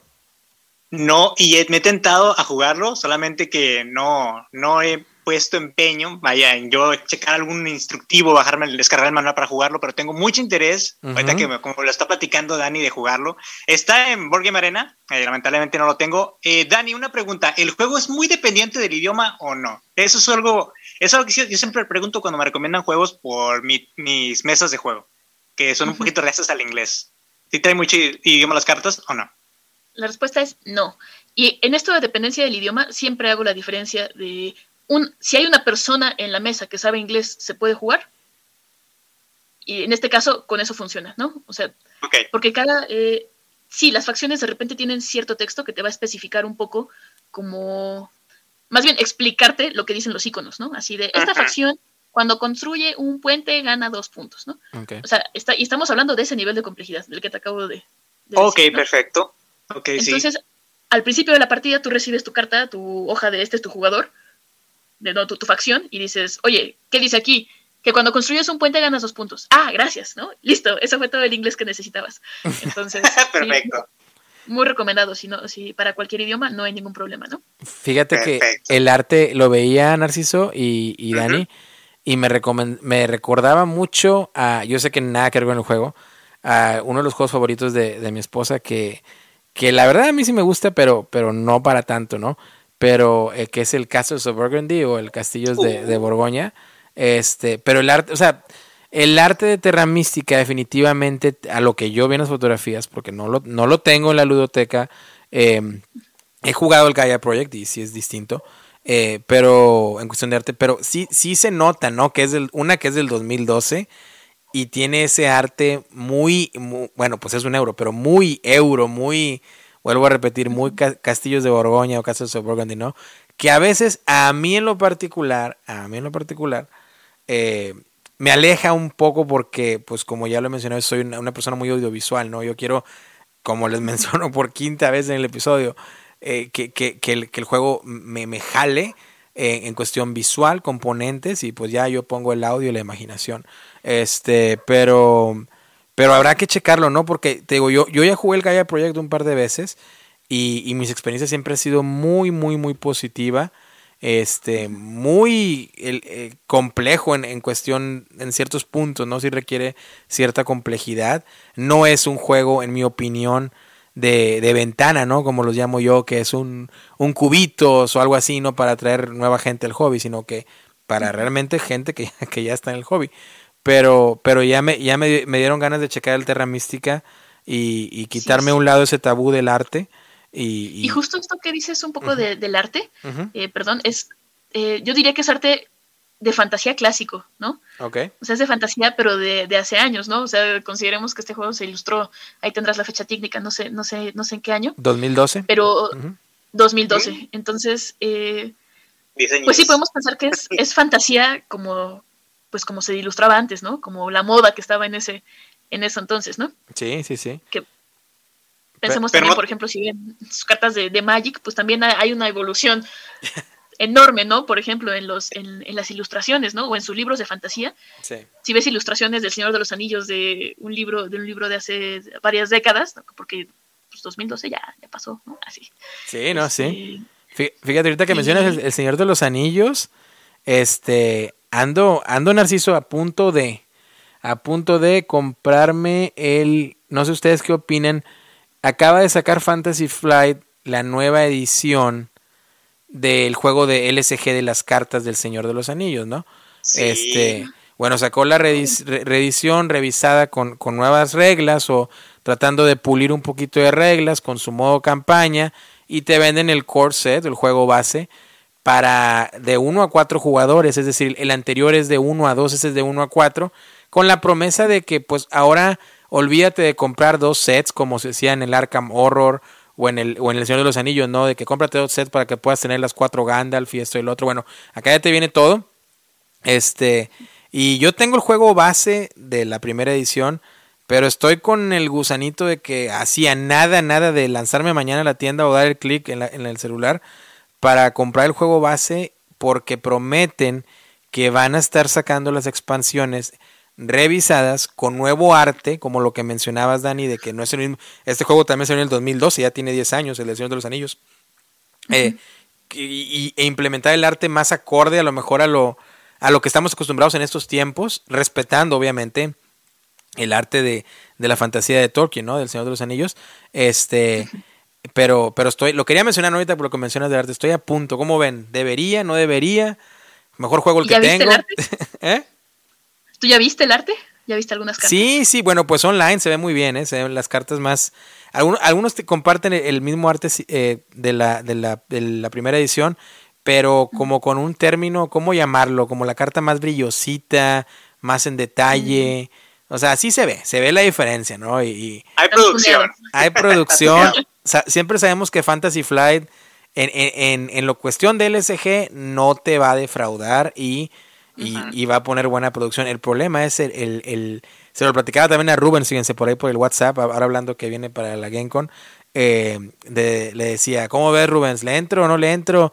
Y me decía, si le entras lo juego contigo. Le digo, pues sí, le digo, ¿y tú? Me dice, no, yo no, porque eh, yo respeto los LSG porque pues te ganchas, ¿no? Y expansión y paquete y booster y ciclos y esto y el otro. Y, y es un, es un, uh -huh. es un, como dicen en inglés, un, un rabbit hole, ¿no? Un pozo sin fondo. Este, sí. ¿cómo ven? ¿Le entramos? ¿No le entramos? ¿Nos calmamos? ¿Qué opinan de los LSG? ¿Sí, Dani? Diría, tienes, sí, o sea, para algo así, para, para un LSG sí sería como, híjole, saber si tienes con, con quién vas a jugarlo, ¿no? Tener como ya en la mente con quién vas a disfrutar este juego, ¿no? Porque sí es como dices, una inversión bastante, bastante eh, grande que se puede hacer, ¿no? Entonces, si, si, si, tienes un grupo con quien jugarlo o algo, o con una sola persona con quien jugarlo, ya, listo, déjate ir, ¿no? Así, todo. Es como Gordon Tobogán. Ándale, exacto. Oye, pues ya estoy gordo, no me falta el tobogán, pero... pero... Bueno, acabo de recalcar de que eres fan de Señor de los Anillos, ¿no? Eres muy fan sí, de, de, de sí, toda sí. esta... pues deberías tenerlo ¿Cuál es el problema? Pues por, un, juego más en los años, no pasa nada. Por eso me gusta platicar contigo, Narciso, porque tú sí, sí, sí, dale, dale. Solo cómpralo. sí. sí, date, date.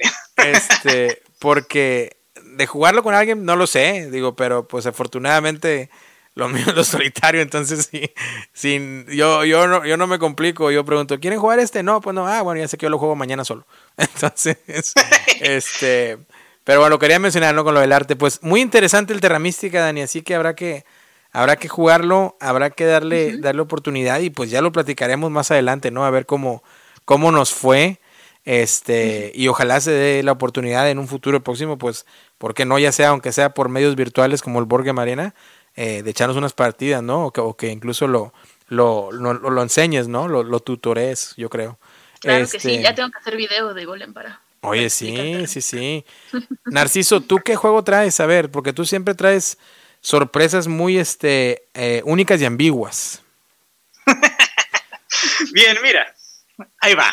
Es un juego que se convirtió en mi bebé eh, la primera partida que le di. Y al igual que Dani, este juego lo estaba probando mucho en la Board Game Arena, ya que pues no tengo la posibilidad de juntarme este, ahorita por pandemia con los compas, con los cuates, pues no, pues esta es la opción, ¿no? La única opción. Y se prestaron a ello y eso es padre, que tengas un grupo que se preste tanto en medio digital como en medio físico, que ese es un tema que también entraría a debate, Derek, eh, para próximos podcasts, si jugar en digital o digital o jugar en físico, en presencial. Eh, bueno, pero bueno, este juego lo conocí por jugarlo en Board Game Arena y es un juego que trata de enanos. Unos enanos. Tú tienes que reclutar enanos para derrotar un dragón. Ok. Así de simple. suena bien, suena bien, suena bien. Estamos hablando de un juego que tiene una. que no necesita colores en el juego para que sea atractivo. Este juego se llama Nidavellir. es un ah, juego sí, cómo no. de, de 2 a 5 jugadores, de 45 minutos este, de tiempo, con edades recomendadas de 10 años en adelante eh, y una pues complejidad, según la, la BGG, de 2.14 sobre 5, llegando, tirándolo a un familiar, y está puntuado con 7.7 y es un juego del 2020. El autor viene siendo, eh, yo no, no, se pronuncian este nombre, es Sergi Lagnet. Ahí está, mira, te lo estoy enseñando en la cámara y lo tengo por si no me crees. Ah, no. ¿Ya lo viste? chulada. Sí. al, lado del de, al lado del de Die Hard, ¿ya lo viste? Al lado, sí, al lado de ajá. Por si no, porque siempre que te digo que lo tengo nunca me crees, por eso te lo estoy enseñando. No, yo, claro que, claro que te creo. okay. Claro, yo te claro que lo estoy viendo y sí está ahí. Ahí está, ya quedó, quedó, quedó confirmado. Confirmo. Ahí está. Y la ilustradora Jean Marie Minguez. Es correcto. Tiene sello de aprobación de la Dice Tower. De excelencia. Pero lo que nos ah, de excelencia. Pero lo que nos interesa de este juego es la mecánica. No había jugado un juego, Derek, con este tipo de mecánica. Por, vuelvo a repetir, he estado involucrándome mucho con los deck building y este juego es un coin building. Es un coin building así, tal cual. Este juego lo que hacemos es, pues obviamente, reclutar enanitos de, tres casas diferentes por medio de apuestas. Esas apuestas tenemos eh, en el juego cinco monedas, las cuales las vamos upgradeando eh, dependiendo de cómo, de qué es lo que querramos. Si queremos iniciar primero, queremos comprar el, primero el, enano en esa, en esa casa y vamos superando las monedas. Eh, cada enano tiene diferentes habilidades que se distinguen por colores, pero temáticamente eh, hay enanos que son guerreros, hay cazadores, hay mineros, hay guerreros y hay exploradores. Y también tenemos ahí cofres. Y lo que me gusta de este juego es la producción se siente tal cual, eh, entras como si estuvieras en una taberna, ¿no? Reclutando, reclutando enanitos eh, y, jugando con ese dinero. Me gusta mucho también la producción del juego. Incluyeron como un dispensador, que no sé si yo tengo una mala suerte para los juegos, pero el dispensador, a mí, y esto me quedó a deber la gente de... ¿Qué le hiciste, Narciso? ¿Qué le hiciste el dispensador? La, editorial es... Es GRI, es G-R-R, es G-R-R-R e, o sea, tres e, R's, Games. Sí. Game, Games. Yo no le hice nada, Derek, así venía. Se desarma. A ver, enséñamelo, enséñamelo por, aquí por la cámara. Seguro lo hiciste todo mal. A ver. No, no, al revés. Sí, lo no. al revés. No, claro que no. Ahí está. Mira. No, pues ahí está bien. ¿Qué, qué quieres? No, ah, se, Mijito, pues ponle, ponle pegamento, mijito, para que no se. Ah, no, no, no, yo sé, yo sé, yo sé, pero no se trata de eso, no se trata de eso. Es como si compras una, una camisa en, un supermercado, eh, en, una tienda departamental y dices, no, pues la arreglo en la casa, no, la estás comprando sí, sí, porque te quede bien. Okay. Bueno, te, te, repetía de este juego, eh, de 12 a 5 jugadores es un juego que su número recomendado es 3, de 3 en adelante. Yo lo siento que a 2 Eh, sí tiene cierto tipo de estrategia porque vas descartando cartas, pero a mí me gusta jugarlo más de a tres para tener todas las posibilidades en, el tablero. Mil por ciento de acuerdo. Mil por y es, y, es un juego eh, en el cual a mí me gustó mucho el arte también, de el arte que tiene. O sea, no necesitas colores, no necesitas una producción acá como Señor de los Anillos LGC para que, para que el juego brille. Eh, hablando de porque me encanta el arte, que acaba de recalcar, volviendo un poquito al tema, el juego, las imágenes no son las mismas que utilizan en los juegos como Aventuras por la Tierra Media, ¿no? Ya es arte directa para el juego. Incluso el arte de, Estoy hablando del LGC del Señor de los Anillos. el arte de la, de, la portada donde está Gandalf está increíble. Sí. Oye, pero el, arte de, de, Nidavellir está bien también, ¿eh? No, no lo, no lo pongas tan bajo, está bien. No, no, no, no. Te, repito que este juego no necesitas color porque las cartas vienen en blanco y negro. Y el arte está bien padre. Pareciera que solamente son eh, bocetos eh, pintados con, eh, bueno, dibujados en grafito, porque tengo amigos que hacen este tipo de arte, este, que no necesitas mucho para transmitir, que no necesitas, que necesitas muy poco para transmitir mucho. Entonces el juego, la mecánica, aparte del pool diciendo qué? Del coin pool, sí. Coin, building, ajá, es set collection.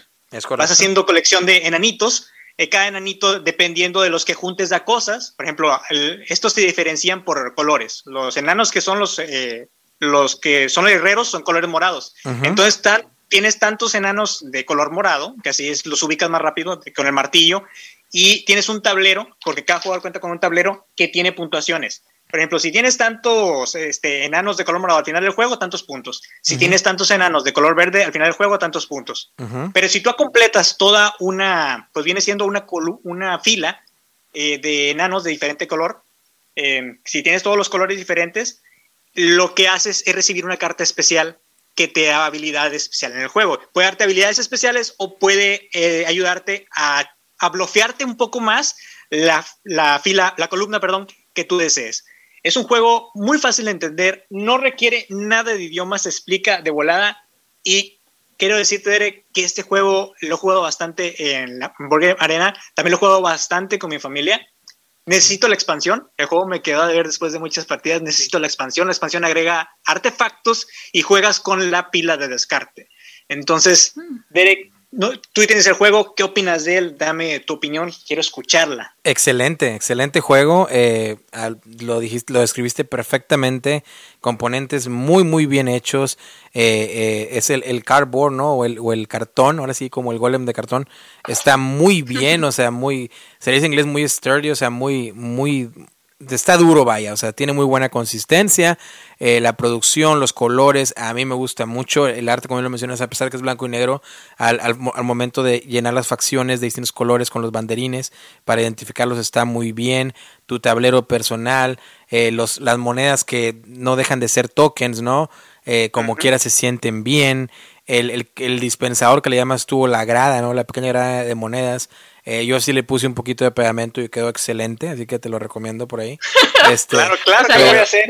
todos vienen así, ¿ya ves? No te quejes. Sí. Ah, sí, no me, no, no me mala suerte. Claro que si lo, si, si lo hago como tú y lo volteo boca abajo, pues obviamente se va a caer, ¿verdad? Pero, este, pero sí, está muy bien y es un juego que lo he jugado a cuatro, lo he jugado a tres, lo he jugado a dos. Perfecto. O sea, y, y, y vaya que no es mi estilo de juego. Ok, estamos de acuerdo. No es el estilo de juego que, que, que, yo diga, ah, sabes que este, no, no lo es. Pero, o sea, está muy bien. Y son los juegos que me muestran a mí una y otra vez y sigo sin entender que es muy, muy sabio ese dicho de no juzgues a un libro por su portada, porque a, a, mí me pones una temática que no sea ciencia ficción o que no sea fantasía o, o, que no sea de ese, llámese Batman, te lo compro, lo que sea, aunque sea malísimo. Este, y, y, no, no, lo compro. O sea, me pasó lo mismo con el Marvel Champions. Es un gran juego. Y, y, no, o sea, no lo disfruto como debiera simplemente porque la temática no es para mí. Y entonces, y, lo mismo pasó con Idabelir, que estaba la temática ahí, pero la, el cómo se me lo platicaba en el juego decía yo, bueno, no, bueno, no, bueno, no. Así que, ¿sabes qué? Me voy a forzar. Fui, lo compré, lo jugué y me encantó. Este, entonces, completamente de acuerdo contigo. ¿Qué Ahora quiero escuchar qué calificación le das del 0 al 5. Me imagino que no le vas a dar un 5, porque un 5 volvemos a lo mismo. Estás hablando de Mage Knight o cosas peores, o mejores en este caso. ¿Qué calificación le das? Bien, mira, antes de, darle la calificación, el juego tiene una versión en solitario creada por la Société des Jeux, que viene siendo pues un autor por Martin Mantriud. Es, mm, bueno, viene siendo como una persona que hacemos en solitario no autorizados. Está en la BG, por si alguien también lo quiere jugar en solitario. Ah, la estoy viendo. Fíjate, yo no sabía de esa. No sé en sí si es como un automa, o no, perdón, un automata. No sé si es como un automata, tal juegos como tipo Patchwork o Charterstone que traen sus automatas para jugar en solitario. Sí. O si es una variante en sí. Esa la acabo de ver. Este, porque este juego no, nunca lo he jugado a uno. Pero mira, estaría padre, estaría padre probar esa versión. Sí. Y bueno, la calificación que yo le doy a este juego, Derek, que bueno, sin dejarme llevar, porque sabes que me dejo llevar mucho. Yo sé que sí. Eh, este juego para mí es un sólido 3.5. Ándale, me gusta, me, gusta tu calificación. Un poquito bajo, eh, pero está bien.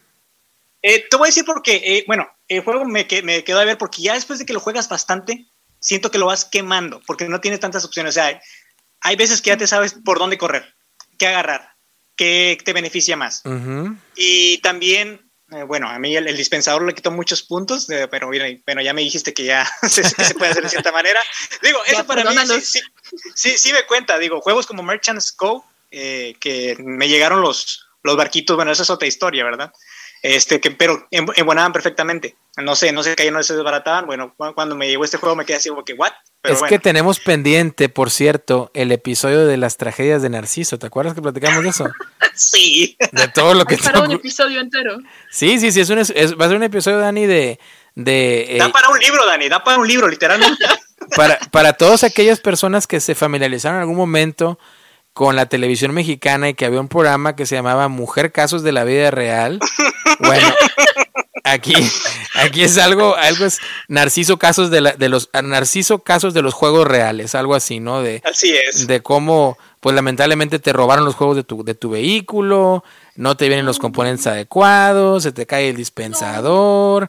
Eh, los se juegas. juegos en una inundación, se metieron no, no, no, ya, ya, ya, no, ya, no, me spoilees para que, para que nuestros amigos y amigas. Para que sí vean el episodio. Sí, sí, para que lo escuchen, ¿no? Y... Me un quemón para que, para que ahí me vayan a escuchar mi lloradera. Sí, sí. Pero, bueno. No les cuentes el incendio todavía. Sí, no, no, no, no. no. Oye, esa yo no me la sé, pero bueno. Pero bueno, sí, es una, la calificación es 3.5 para mí. Eh, eso me quedó a deber. Eh, la expansión, yo digo que es más que necesaria, ya si lo estás jugando mucho el juego. Y pues sí, es un juego que se volvió mi bebé. Eh, lo estoy jugando mucho y tal vez se vuelva de mis favoritos para este 2022. Y de hecho, creo que una de la segunda compra de este año. Entonces creo que estoy, estoy, muy, estoy muy fascinado con el juego. Muy bien. Dani, ¿lo has jugado? No, pero tengo muchísimas ganas. Y esto de que dicen del arte en blanco y negro, pero vas decorando con ciertos elementos de color, se me hace súper elegante. O sea, visualmente se me hace que se de ver guapísimo. Entonces, lo veo más como un pro que un. Tú lo mencionabas como un. Ah, para que vean que no se requiere tanto color. Más bien es un pro, es un. Oye, es un elegantísimo y se ve que visualmente ha de estar increíble.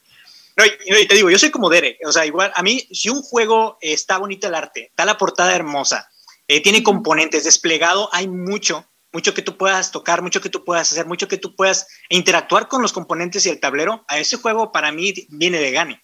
Este juego lo tiene, pero el arte para mí también cuenta mucho, porque a mí me gusta imaginarme, como Derek, a mí me gusta imaginarme que estoy en ese mundo. Por ejemplo, yo siempre lo pongo de ejemplo Ruth, a mí me gusta imaginarme que estoy en ese bosque que estoy combatiendo. Eh, a mí me encanta. Entonces, si el juego, el arte no me atrae desde el principio, paso de largo muchas veces. Entonces, este juego cuando lo vi y dije, ¿a qué me, a qué, me estoy metiendo? Pero primeramente tuve que darle una oportunidad en Board Arena para que me terminara de encantar. Y dije, no, véngase para acá. volvemos al dicho de no juzgues un libro por su portada. Y bueno, Nidavelier es juego de la semana, de Pues ya tenemos tarea, fíjate, nosotros con el Terra Mística y Dani con el Nidavelier. Eh, de, checarlo. Eh, rapidito, así ya que lo reseñaste, eh, yo le doy un 4 y yo estoy un poquito en desacuerdo en cuestión de que se vuelve repetitivo. Yo creo que ahí, hijo, eso serían otros temas. Yo creo que ahí depende mucho del grupo, ¿no? O sea, porque a veces una de las debilidades de juntarnos con los mismos amigos, que es algo muy positivo y muy bueno, es que les encuentras la manera de cómo juega cada persona. Eh, y, y, y, si juegas el mismo juego varias veces, pues van a, por, lo regular a seguir esa estrategia, ¿no? Eh, por ejemplo, mis amigos saben que yo soy de las personas que yo no hay estrategia. A mí me gusta ver el mundo arder y, y venga, va. O sea, yo conmigo no tienes análisis, parálisis, nada de eso porque a lo que voy, venga. Este, y, y, pero pues sí, sí, yo sé que puede volverse por ese lado a lo mejor un poquito repetitivo. Pero a mí no me ha tocado, ¿eh? Y sí lo he jugado ya bastantitas veces y, y lo siento muy bien. Quiero probar la expansión, más creo que no la necesito aún. Pero yo, yo a lo mejor le doy un poquito más arribita que tú a un 4. Eh, y, y, me gustaba tu analogía que mencionó hace rato y tienes mucha razón. Digo, ya fuera de bromear lo de la. Lo del. Eh, ¿Cómo dijiste? ¿Cómo le llamaste el dispensario? ¿Cómo era la. la el dispensador. El dispensador. Este. Y. Y la analogía que utilizas que es cierto, o sea, tú en realidad en el mejor de los escenarios es de que el juego te viniera ya producido para que pues se quedaran ahí fijos, ¿no? Algo, algún poquito extra de cartón, algún inserto o algo. Eh, y eso contrae al juego, conlleva, perdón, al juego del cual voy a hablar. Eh, este es un juego, y pongo el disclaimer ahí, que fue enviado para, para Solo VG Podcast, eh, en inglés principalmente, pero voy a aprovechar para diseñarlo, reseñarlo en español, por nuestros amigos de Steam Forge Games, que ellos por lo regular tienen las licencias de grandes franquicias como lo son Resident Evil, como eh, eh, Zero Down Horizon, que es otro, otro videojuego, y, y, en este caso Dark Souls, ¿no? Dark Souls, el juego de mesa, hay dos, ellos manejan el juego de cartas y el juego de mesa, vamos a hablar del juego de mesa. Dark Souls, el juego de mesa, fue un Kickstarter que salió por allá del 2015, creo que fue la campaña, y tardó un par de años en llegar a los, a los backers, ¿no? Y cuando llegó había mucha expectativa y hubo mucha desilusión. Es un juego que estuvo en mi lista por mucho tiempo. Es un juego que entiendas, te los encuentras por acá alrededor de 120 dólares más o menos. Entonces, pues esa también era una parte que yo decía, bueno, a ver, eh, teniendo el Kingdom Den Monster, teniendo el Midara, teniendo todo este tipo de juegos, realmente eh, lo compro, me, urge, lo necesito. Pues bueno, vamos a ver. Pero, afortunadamente, eh, en este caso, pues nuestros amigos de Steamforge, a los cuales les mandamos un saludo y, y, les agradecemos bastante, nos hicieron llegar una copia, ¿no? Junto con otros jueguitos por ahí que, que habrá que traer al programa. Pero Dark Souls, Narciso y Dani, Dark Souls, ¿lo han jugado antes de, de arrancarme? ¿Han tenido la oportunidad? Sí. ¿Tú lo sí, jugaste sí, ya? sí. El juego de mesa. ¿Y tú, Dani, lo jugaste? Yo creo, yo creo hubo por ahí algún problemita técnica, pero ahorita está con otros de nuevo. Eh, te decían, tú lo jugaste en el ¿hace cuánto lo jugaste? Hace, Derek, hace cinco años. Hace cinco años me tocó jugarlo en una partida que es memorable, es la más inmersiva de mi vida. Fíjate, bueno, ahí va, ahí te va. El, el, Dark Souls, te voy a dar la ficha técnica. Está rankeado en el lugar número 2592 de la BGG, temáticamente en el lugar 585, con, un, con una, en un lugar de la estrategia en 1411. Una puntuación del 6,5. Es un juego que salió en el 2017, así que probablemente lo jugaste cuando recién le llegó a alguien o recién estaba salidito. Sí. De 1 a 4 jugadores, de 90 a 120 minutos para mayores de 14 años, con una complejidad del 3.15 a 5. Los diseñadores es David Carl, Alex Hall, Matt Hart y Richard Loxham. Y el publicista es Steam Forge Games, como ya lo mencionaba. ¿Qué vamos a hacer en Dark Souls? Pues Trata, tratan de trasladar lo que experimentas en el videojuego al tablero. Vas a obtener un personaje, ya sea el guerrero, el asesino, eh, el, que tú quieras. ¿no? Vienen, vienen cuatro opciones en el juego base. Y cada uno va a tener pues una opción de cargar un arma en cada, en cada brazo. Eh, también va a tener la opción de, de utilizar un equipamiento, ¿no? Un, un tipo de, de, traje especial que les ayude a defenderse. Van a tener una habilidad y van a tener un árbol de habilidades en el cual va a estar dividido pues en lo que se le llaman tiers, ¿no? O, o, niveles en los cuales puedes ir mejorando tus atributos como fuerza, inteligencia, carisma y demás. Eh, en el juego, la moneda de cambio van a ser las almas, ¿no? Como bien lo menciona el nombre del juego, el Dark Souls. Entonces, ¿qué vamos a hacer? Pues bueno, al principio del juego vamos a estar en, en, nuestra base, ¿no? Que es donde tenemos la fogata o tenemos el fuego encendido.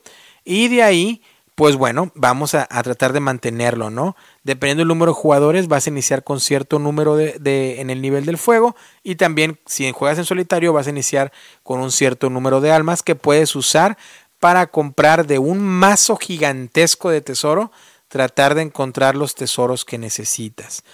Ya que hayas decidido, si es que empiezas con almas, eh, hacer algo por el estilo, y si tienes mucha, mucha suerte, pues vas a poder conseguirlo, mejor equipamiento, pero si no, pues a explorar eh, el calabozo. Va a haber cuatro losetas que se van a estar conectando a esa loseta principal, ese tablero principal, que es donde tienes a, la fogata, ¿no? Por así llamarlo. Y en, la, eh, en, el tablero loseta más alejado de, esa fogata, pues es donde va a haber una puerta de, de, humo, ¿no? De neblina. Se le llama el fog gate en inglés.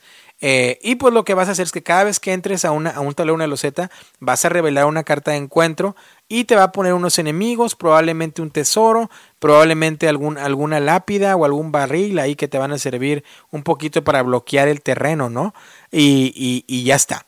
Eh, según los enemigos que, que la carta de encuentro revele, pues vas a sacar una carta que es de comportamiento, que les va a decir a esos enemigos cómo comportarse en cada turno, cuántos, cuántos espacios se van a mover hacia ti o hacia los demás jugadores, eh, cómo van a atacar, si, si con ataque normal o con ataque de magia, y, eh, y, así sucesivamente, ¿no? Va a tener esa carta de comportamiento. Y los turnos se van a realizar de la siguiente manera. Primero va el jugador, primero va el, el, enemigo, todos los enemigos se activan. Si hay tres enemigos, se van a activar los tres. Luego un jugador. Luego otra vez los tres enemigos luego un jugador, luego otra vez los tres enemigos, luego un jugador. Y ya cuando al cuarto jugador o tercero jugador, si tiene el milagro que le toque llegar a su turno y poder hacer algo, pues va a probablemente tratar de matar a los enemigos. Cuando los enemigos estén muertos, que, que logremos limpiar esa zona, pues vamos a obtener cierto número de almas que se van nuevamente a la loseta de la fogata. Esa loseta que ya eh, nos aventuramos se va a quedar con, la tarjetita de encuentro en boca arriba para decirnos que ya, ya lo hicimos, ¿no? Que por ahí ya pasamos y ya no hay necesidad de volver a poner más enemigos. Regresamos al, deck grandísimo de tesoros y podemos gastar almas ya sea para este, mejorar nuestro eh, árbol de habilidades, que es carísimo de mejorar. Por ejemplo, para ir a nivel 1 gastas dos almas. Nivel, eh, para ir a nivel 2 eh, pues el doble, cuatro almas. Nivel 3, 6. Nivel, o el último, el cuarto nivel, 8. Entonces, como pueden ver, eh, se va a hacer más complicado subir en ese árbol de habilidades. Ya después de que regresaste a la loseta de la fogata, gastaste almas para tratar de mejorar, gastaste almas pidiendo tener la suerte que de ese mazo gigantesco de tesoros salga una carta que necesitas y que puedas cumplir los requisitos con tus habilidades, a la siguiente loseta. Viene de ahí. Revela la carta de encuentro. Tres o cuatro enemigos.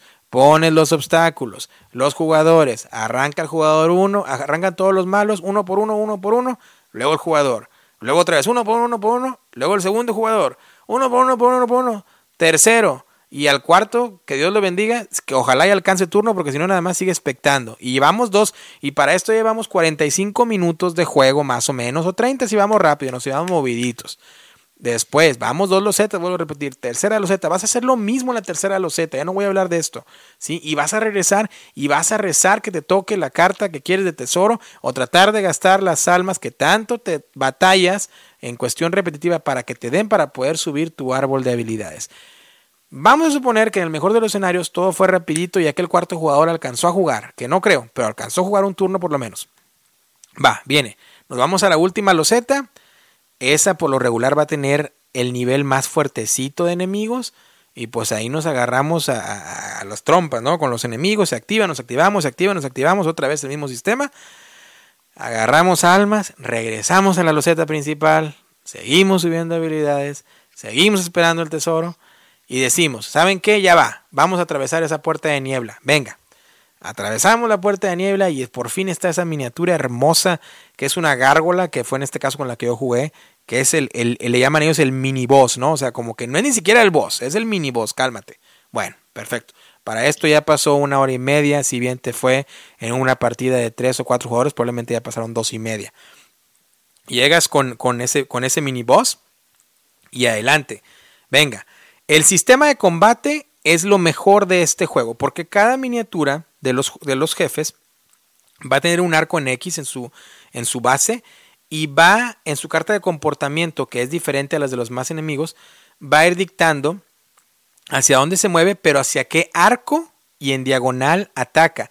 También siempre va a tener un arco, de, un arco una parte, ya sea la parte eh, izquierda, derecha o anterior o posterior, eh, donde te, va a decir la carta que es su debilidad. Y si logras estar ahí y atacarlo, pues vas a poder tirar un dado extra, ¿no? Por cierto, no mencioné que todos los combates son tiradas de dado, ¿eh? Simplemente que me defiendo con dos, me salen dos espadas, pues bloqueo dos. Te ataco con dos, salen dos espadas, pues te ataco dos. Y así, sencillo, nada que descubrir. Pero la mecánica de estos jefes, que vuelvo a repetir, que tengan un arco, lo hace muy interesante junto con su deck de comportamiento, su mazo de comportamiento, y lo hace algo muy, muy positivo en el juego. Pues, ¿qué creen? Peleamos contra el miniboss. Fueron uno, dos, tres, cuatro turnos, otra vez lo mismo, uno, dos, tres, cuatro turnos, otra vez lo mismo, uno, dos, tres, cuatro turnos, que usamos algunas habilidades que tengamos, que si usamos la moneda para volver a tirar un dado, que si usamos la poción para que nos quite la vida, que no he hablado de eso tampoco porque me estoy enfocando probablemente en otras cosas, pero en, en cada tablero de personaje, aparte de los niveles del árbol de habilidades, del árbol de habilidades, perdón, también abajo va a haber un track de estamina o de energía y un track de salud, ¿no? O, de, o de lesiones, por así decirlo.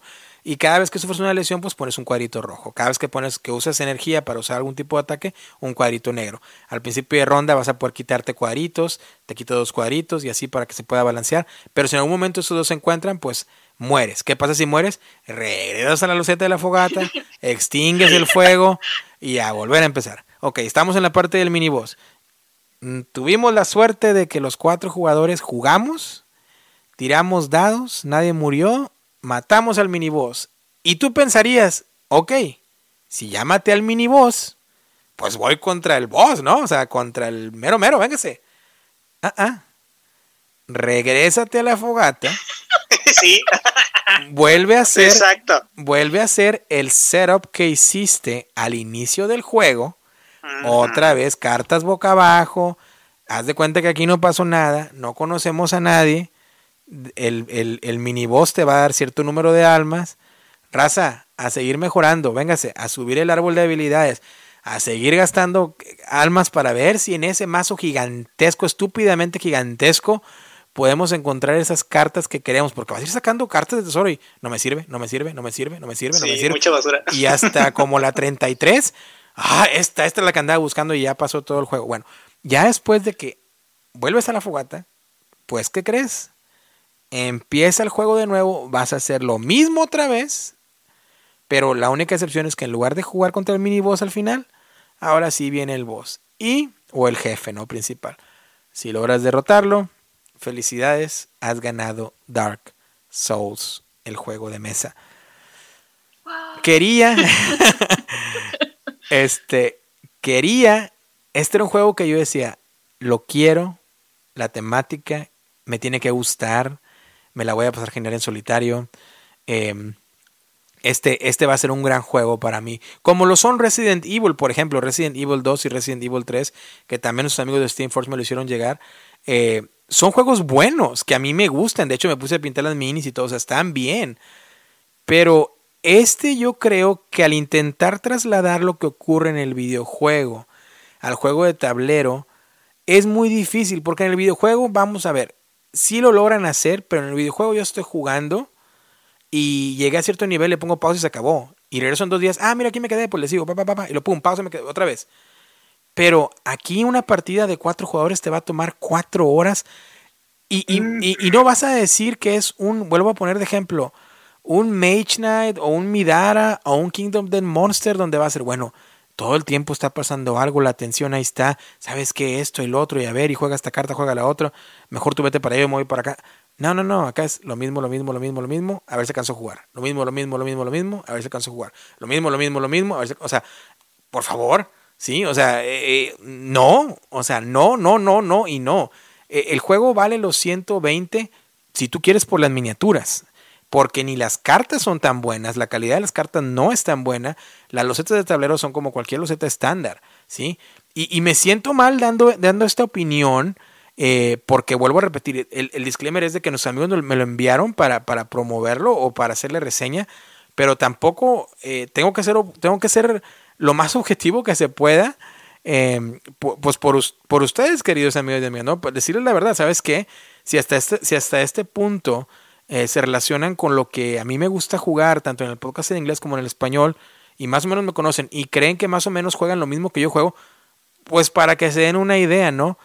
Me decepcionó mucho, o sea, volví a revivir, y por eso te digo, necesito que fibras sensibles, volví a revivir el mismo trauma con el cual sueño casi todas las noches y, y, y, cada vez que, que, lo comento, yo estoy, trabajo en, un hospital, estoy en el área de salud, casi casi me checo la presión y la diabetes y todo a, a, diario porque siento que desde esa vez que tuve ese shock y trauma con Altar Quest, siento que me dieron todas las enfermedades metabólicas que, pueden, que te pueden dar.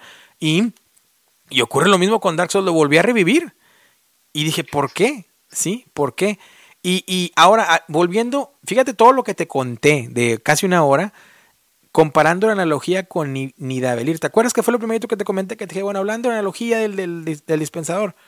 Ajá. ¿Por qué? Porque ahí te va. Están el grupo de fans de Dark Souls que te dicen, oye, oye, espérate, espérate, si el juego es bueno. Y tengo un muy buen amigo de Canadá, Adam Smith, del canal de Rolling Solo, que lo recomiendo 100%, canal basado en solitario. Eh, muy buen amigo mío y me dice, oye, espérate, no, no, no lo te deshagas del juego, está bueno, cómprate expansión y qué Y me dice, fíjate, en, en la Board Game Geek hay dos fan-made, dos variantes que están... Oye, por favor, o sea, digo, yo, yo, yo entiendo y te doy el ejemplo, eh, Crusaders. Eh, lo, lo, acabo de comprar hace poco.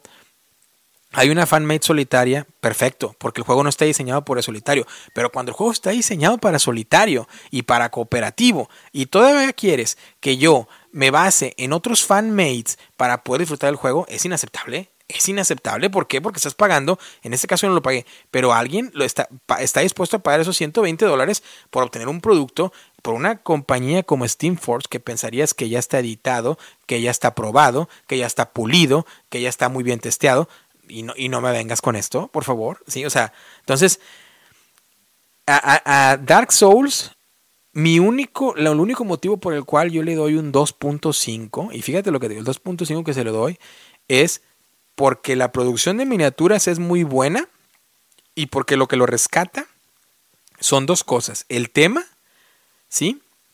Y la mecánica por la cual los enemigos se activan y principalmente los jefes. Eso sí, mis respetos en la mecánica de cómo se activan los jefes, eso sí está muy bien. Pero todo lo demás que es súper repetitivo y que alarga demasiado el juego, creo que lo afecta demasiado. Este juego lamentablemente no se va a quedar en mi ludoteca y, y la única, la única, las únicas personas que lo voy a recomendar es para aquellos fanáticos a muerte de Dark Souls y que no vayan a cometer el error de jugarlo con nadie más. Juégalo en solitario. Si eres fanático de Dark Souls lo vas a jugar a dos, de verdad, te lo digo por, porque, porque te aprecio, querido amigo, amiga, que estás del otro lado de la bocina. No creo que sea. No creo que sea. Ahora, lo bonito de esto es que eh, todo es muy subjetivo, ¿no? Y lo que yo me puede gustar mucho, pues no puede gustar a lo mejor a alguien más. Pero, pues ahí está, Narciso. Tenía que y Dani tenía que liberar, eh, ahora sí que el fuá, ¿no? sacar el, la, vibra de, de, de Dark Souls. Y de verdad quise que me gustara mucho, de verdad. Lo jugué tres veces, lo puse en la, en la mesa grande, lo desplegué, todo acomodadito. Pueden ver las, las fotos en, en, el Instagram de Solo VG Podcast. Tomé unas fotos donde se ven las miniaturas geniales, donde van a, van a competir, o sea, van a, van a, van a, van a pelear. Eh, casi, o sea, todo, todo está increíble, pero a la hora de trasladarlo a mesa, eh, fueron pesadillas. Y, y, jugué las, las fanmates, se los digo honestamente, jugué las fanmates que me recomendaron y sí mejora el juego en solitario. Me voy a repetir, sí mejora el juego, pero hay muchos juegos allá afuera que te pueden dar mucho mejor sensación en menor tiempo y más divertidos. Otro ejemplo, Cthulhu Death May Die. Hey, dale, rock and roll, rapidito. Tiras dados, te matas o te o, matas. Te matan, perdón, o matas. Y, va rápido y bien, y la presión, la tensión. Una hora y media, o murieron todos o ganamos. Y ya, se acabó. ¿Sí? Pero aquí, cuatro horas, oye, o sea, vamos, no, no, no, no, no lo amerita. ¿Lo has jugado, Dani? Ya déjame para este, pasar un poco de saliva. ¿Lo has jugado? Eh, no, el juego de mesa no conozco, conozco el, videojuego. Eh, y me imagino que lo que intentaron es hacer algo. Es, de los juegos más conocidos por su nivel de dificultad, ¿no? Así el videojuego. Por decir, es que es dificilísimo pasar el Dark Souls, ¿no? Sí. Entonces, creo completamente que quisieron hacer eso. Y mira que soy de las personas que sí se avientan, o sea, yo he jugado seis horas, te vas a dormir, despiertas otras seis, para que al final despierte el, este, el Deep One, y, este, y, nos muramos todos jugando Arkham, ¿no? Este, Y sabes qué, después de 12 horas, perder y te la pasas bien padre. O sea, y tienes un chorro de historias y, y la verdad es que ocurrieron muchas cosas. Y la verdad, como dices tú, es de estarle grindeando, es de estar, ahora voy para acá, para acá y conseguí la pistolita. Ahora voy para acá, para acá, para acá y conseguí esta otra cosita, ¿no? Entonces vas como mejorando tu personaje durante horas, pero es divertido. Pero sí siento que en esta parte no, no lo hicieron monótono.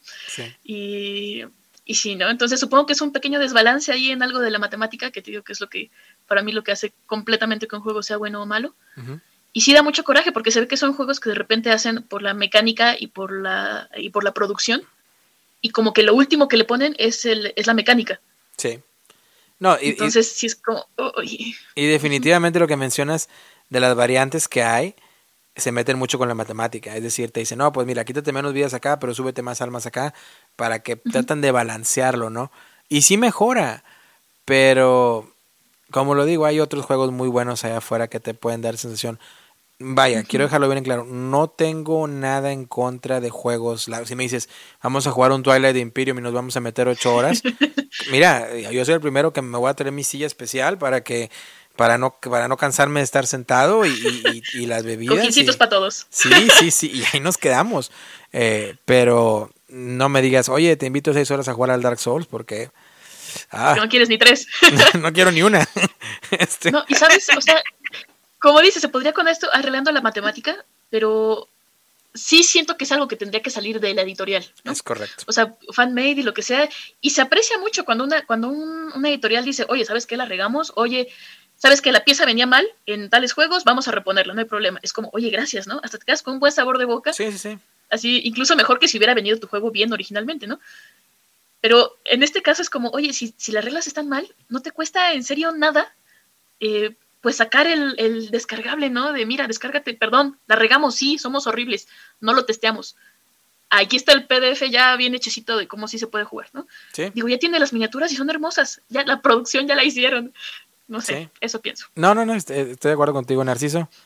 ¿Tú lo jugaste? Dime. Ay, amigo. Venga. No, no voy a extender mucho, solamente quiero recalcar que ese juego lo jugué hace cinco años, exactamente hace cinco años salió, como, dices tú. el juego, yo me acuerdo que este juego me unió por primera vez a mi nuevo grupo de juegos, con el que actualmente pues aún tengo contacto.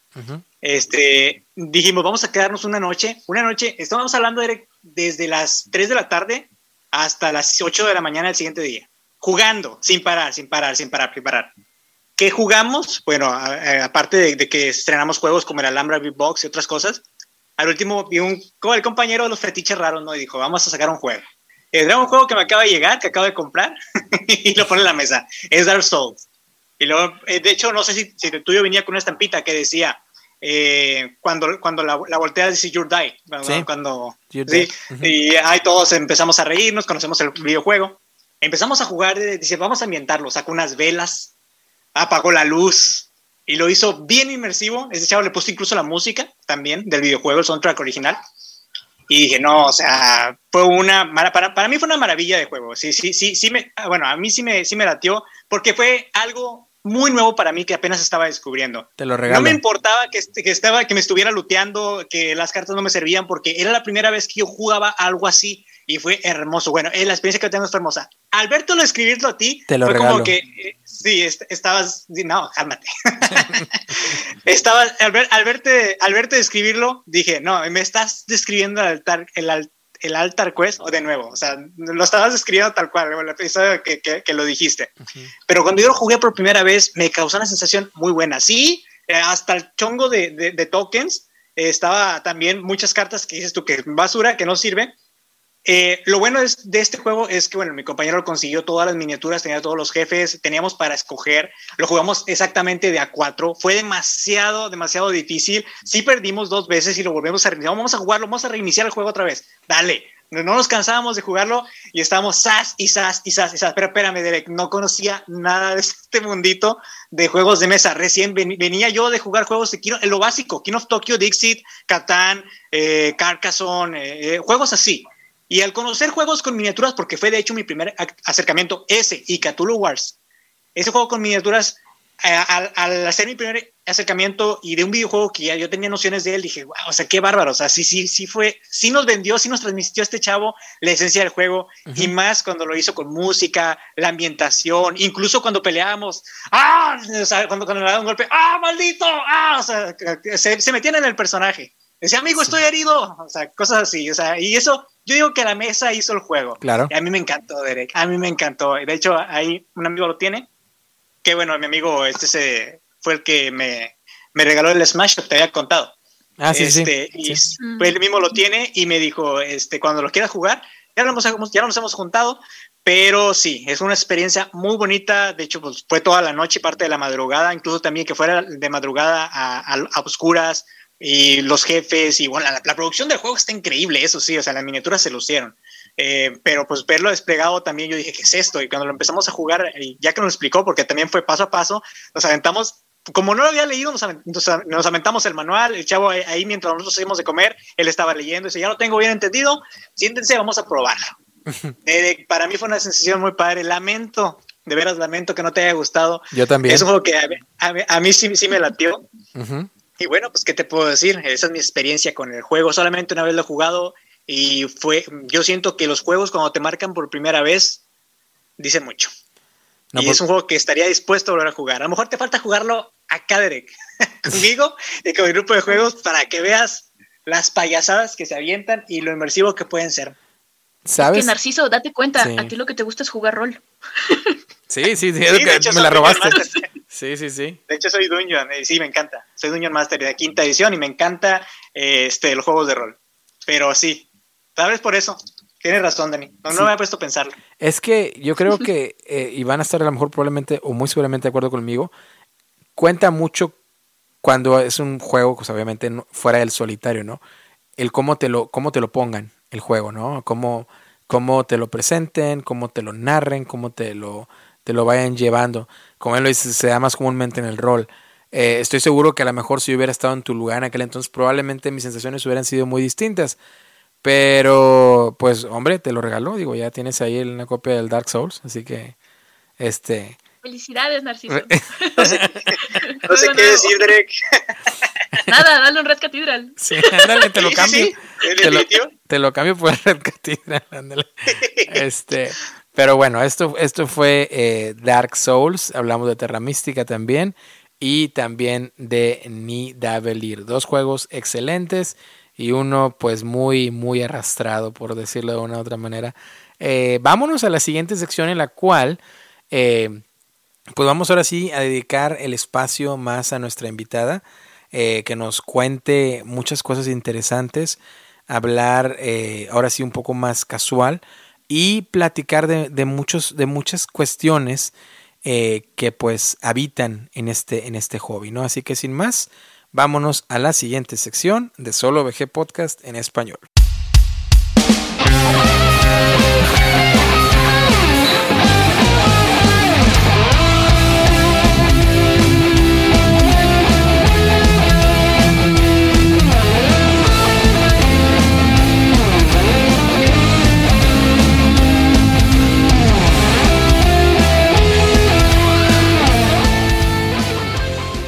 Pues ahora sí, amigos, ya estamos de regreso en Solo VG Podcast después de traumas y no tantos traumas en, a la hora de reseñar los juegos.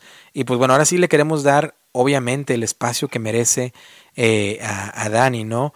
Que, Dani, comento rápidamente con, con nuestros escuchas. Eh, tú, eh, bueno, vaya, aparte de ser campeona de, de Catán, a nivel mundial y haber ido a Filadelfia y competir y representar a México, vaya que hasta envidian a Gabriela Guevara, ¿no? Eh, eh, este, sí, sí, sí. Eh, también hay, hay que reconocerse que eh, tienes un, doctorado, ¿no? En, ciencias bioquímicas, en, una de las universidades más reconocidas, de no ser la más reconocida probablemente de, América Latina, que es la Universidad Autónoma de México. Eh, y, y, esto nos trae a mucho de que podemos hablar en los juegos de mesa, ¿no? Porque pareciera que se empieza a ver que los juegos de mesa pueden ayudar, y esto lo acabo de leer hace poco, en edades tempranas a despertar pues ciertas habilidades, ¿no? Que a lo mejor no se pueden despertar eh, didácticamente de una manera tradicional. Eh, yo recuerdo así nada más entre paréntesis una, una tía abuela que en paz descanse, ella era pediatra y ella, fíjate, en aquellos años que yo tenía, no sé, unos seis años, me acuerdo que ella mencionaba mucho que ella usaba mucho la, ludoterapia, ¿no?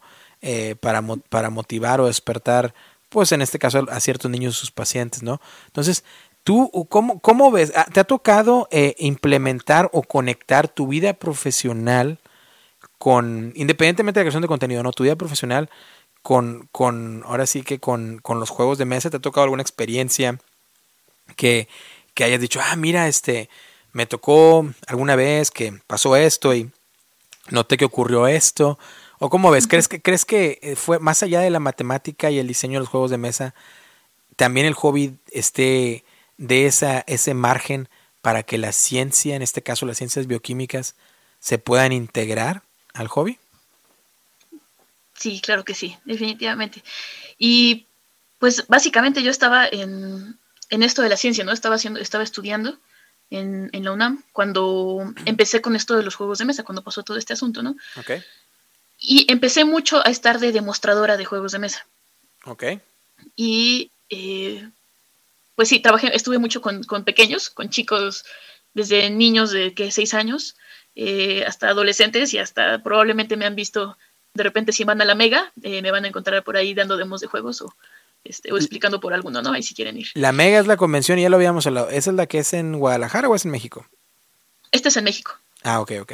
Pero hay dos, ¿no? En México está la, está la, bueno, espérame, ¿y cuál es la que le, cuál te dije en eso la vez pasada? Una que se llamaba, ah, ¿cómo se llama? Rola Game. La Rola Game es en Guadalajara, Rola Game Expo, y la Mega XP es en CDMX. No, pero hay otra ahí que, que, que, que la hacían, bueno, no sé si ya, no la hagan desde que se llama Ciudad de México. La mole, sí, sí, la mole, ¿esa qué? La mole.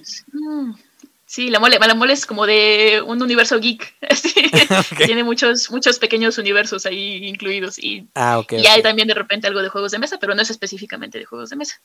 Yo creo Me que, encanta la mole, ¿eh? si quieren disfrazarse e irse de otakus también pueden estar. Yo creo que es más, yo creo que es más como un Comic Con, ¿no? Más o menos la mole. Anda, exacto. Ok, ok. Más como para ese lado. No específicamente de juegos de mesa, pero la Mega sí es de puros juegos de mesa. Este, y si van, normalmente ahí ando de, de voluntaria, ahí me verán explicando algo. Ah, este, entonces a mí me encanta explicar juegos, como se dan cuenta. Eh, y pues tuve mucho con estos niños y me empezaba a interesar mucho porque yo me empezaba a decepcionar del ambiente de la ciencia eh, y empezaba a emocionarme mucho de lo que estaba pasando con los juegos de mesa. Y veía unos efectos en los niños que son impresionantísimos, ¿no? Entonces, los niños de repente de no jugar juegos de mesa, a los pones a jugar juegos de mesa, así, llames el juego que sea, ellos, así, la cara cuando entienden el juego, así, y los papás normalmente están seguros que el hijo no va a entender, los papás asumen que los niños son tarados, o sea, eso no sé, no sé por qué. Este, entonces, en el momento en que los el niño entiende, se le abren los ojos y a partir de ahí te cacha muchísimas otras cosas que ya puedes hablar de otros juegos incluso. Entonces decimos como niños activados y no activados, ¿no? Y ahorita me, cayó, me acordé mucho con lo que dijiste de, este, de tu tía, que, que, lo usaba para terapias. Sí. Y especialmente me acuerdo mucho de, un caso, que no era yo la demostradora, pero me tocó estar por ahí, este, con Fantasma Blitz. Okay. Y estaba esta convención de, de juegos que estará en Querétaro. Eh, y estaba a la par una convención de niños autistas. Ok. Entonces, por algún motivo, un papá con su niño se sentaron en, la mesa, en una mesa de juego, pero no querían ni una explicación ni nada, solo pues, estaban cansados de la convención, se sentaron. Y llegó un demostrador de los que estaban ahí conmigo y, este, y le empezó a explicar eh, el fantasma Blitz, ¿no? Sí. Que este básicamente es de juego, de identifica el objeto o descarta los objetos, ¿no? Entonces, total, el papá como que le dijo, no, como que no te esfuerces, no, no te está escuchando. Y el niño estaba con sus manitas así hechas bolita, como hacia él, así como, como si estuviera, como cuando tienes mucho frío, que te haces bolita. Sí, sí, sí. Este, pero el demostrador le valió y siguió explicándole, ta, ta, esto se hace así, ta, ta, ta, ta, ta, ta. Y de repente le pone las figuras y después de hacer ello él, varias veces, agarra al niño, el, el, niño, el niño con autismo y toma la pieza adecuada. Y fue como, ¿qué carambas? O sea, ni siquiera estaba haciendo contacto con, con, visual conmigo, o sea, pero sí estaba entendiendo perfectamente todo lo que le estaban diciendo y estaba poniendo atención, ¿no? O sea, sí le interesó de alguna manera. Ok. Entonces, pues el papá vuelto loco, así fue como, dame ese juego ahorita y, y qué demonios es esto, ¿no? Sí. Entonces, pues está, está increíble, hay muchos, muchos beneficios. Y básicamente no solo en niños, uno, uno también como adulto, la verdad es que funcionan muchísimo los juegos de mesa, ¿no? Y básicamente, ahorita también me acordé de lo, me, me, cayó mucho lo que decías de este de que vas y te checas el pulso y que estás ahí checándote los, los vitales para ver cómo estás. De los corajes de Alter Quest, sí. Exactamente, pero, eh, pero está increíble porque este estrés que tienes para jugar, vaya, el estrés era una, una medida que, vaya, es, evolutiva, ¿no? Tú dirías, ¿por qué, ¿por qué caramba se exige, existe el estrés, no? Sí. O sea, ¿quién gana con el estrés? ¿Por qué querría yo sentirme mal, vomitar y tener dolor de estómago todo el día y gastritis, no? Este, y es que básicamente el estrés no estaba hecho para eso. El estrés sí era una medida que nos ayuda a sobrevivir, pero el estrés en, en aquel entonces era, imagínate que te está persiguiendo un tigre, ¿no? Sí. Entonces necesitas estrés. Entonces, si comiste mucho, va para afuera, ¿no? Y córrele, ¿no? Y, o sea, y detenemos la digestión, porque no puedes estar haciendo la digestión mientras huyes de un tigre. Y era para hacer para tener estímulos que duran no más de cinco minutos. O sea, si, si, si corres cinco minutos de un tigre, el tigre o ya te comió, o, ya te la libro, ya la libraste, ¿no? Sí. Entonces, y ya, y otra vez puedes volver a tener tu digestión normal. Pero nuestros tigres hoy en día son el trabajo, son me dejó la novia, son, o sea, no puedo conseguir el censo que estoy buscando, no he terminado esta chamba. O sea, son estrés, son, son por estímulos que pueden durar meses, ¿no? Hay gente que, que, un, que un estrés le dura años. Entonces, no puedes estar con el estímulo, con ese estímulo durante tanto tiempo. Te faltó mencionar dos estreses. Eh, el Dark Souls y Alter Quest también, más. Para exactamente. también. también la taquicardia, todo ahí. Sí, sí, sí. ¿Cómo que me tengo que regresar a la fogata? ¿Qué? Pero este es muy, es muy interesante, fíjate. Y de hecho, quiero recomendar un podcast, aprovechar, porque escuché una entrevista que habías hecho tú con eh, Ciudadano Mipro, creo que se llaman podcast, que, que a pesar de ser nuevo y no tener muchos episodios, aparentemente puedo estar equivocado, porque yo solamente la única referencia que tengo es por, por iTunes.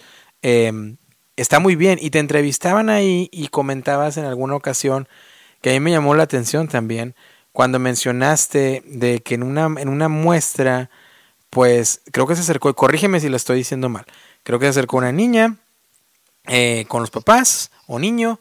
Y, ¿Pero por qué me quieren hacer enojar? Y que, y que no querías que jugaran de los juegos que, que no, de los, explícanos el juego, pero no nos gusta. Ah, es de los que tienes que pensar, no, no quiero jugar. Algo así era por ahí la, anécdota. No sé si era la misma, misma familia.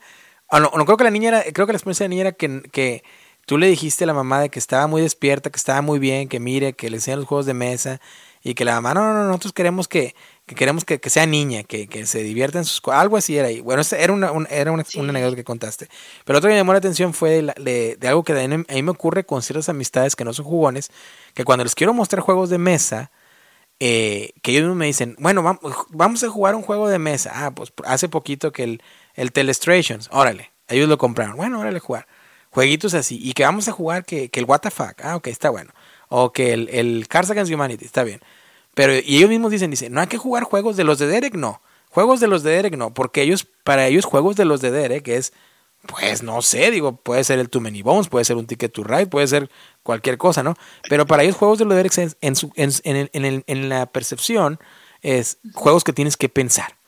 Y, y, a mí, y a mí también cuando tú mencionas algo así me llama mucho la atención, digo, es cierto, o sea, ¿cómo, cómo hay gente que, que se aleja del mundo o ni siquiera se atreve a sumergirse al mundo de los juegos porque tienes que pensar, ¿no? Y, y, es lo que llama mucho la atención. No sé, no sé, a ti, te, bueno, a ti obviamente te ha tocado, porque comentar la experiencia. No sé si te ha tocado a ti, Narciso, presenciar algo así o, ser testigo de eso. Pero se me hace muy interesante, ¿no?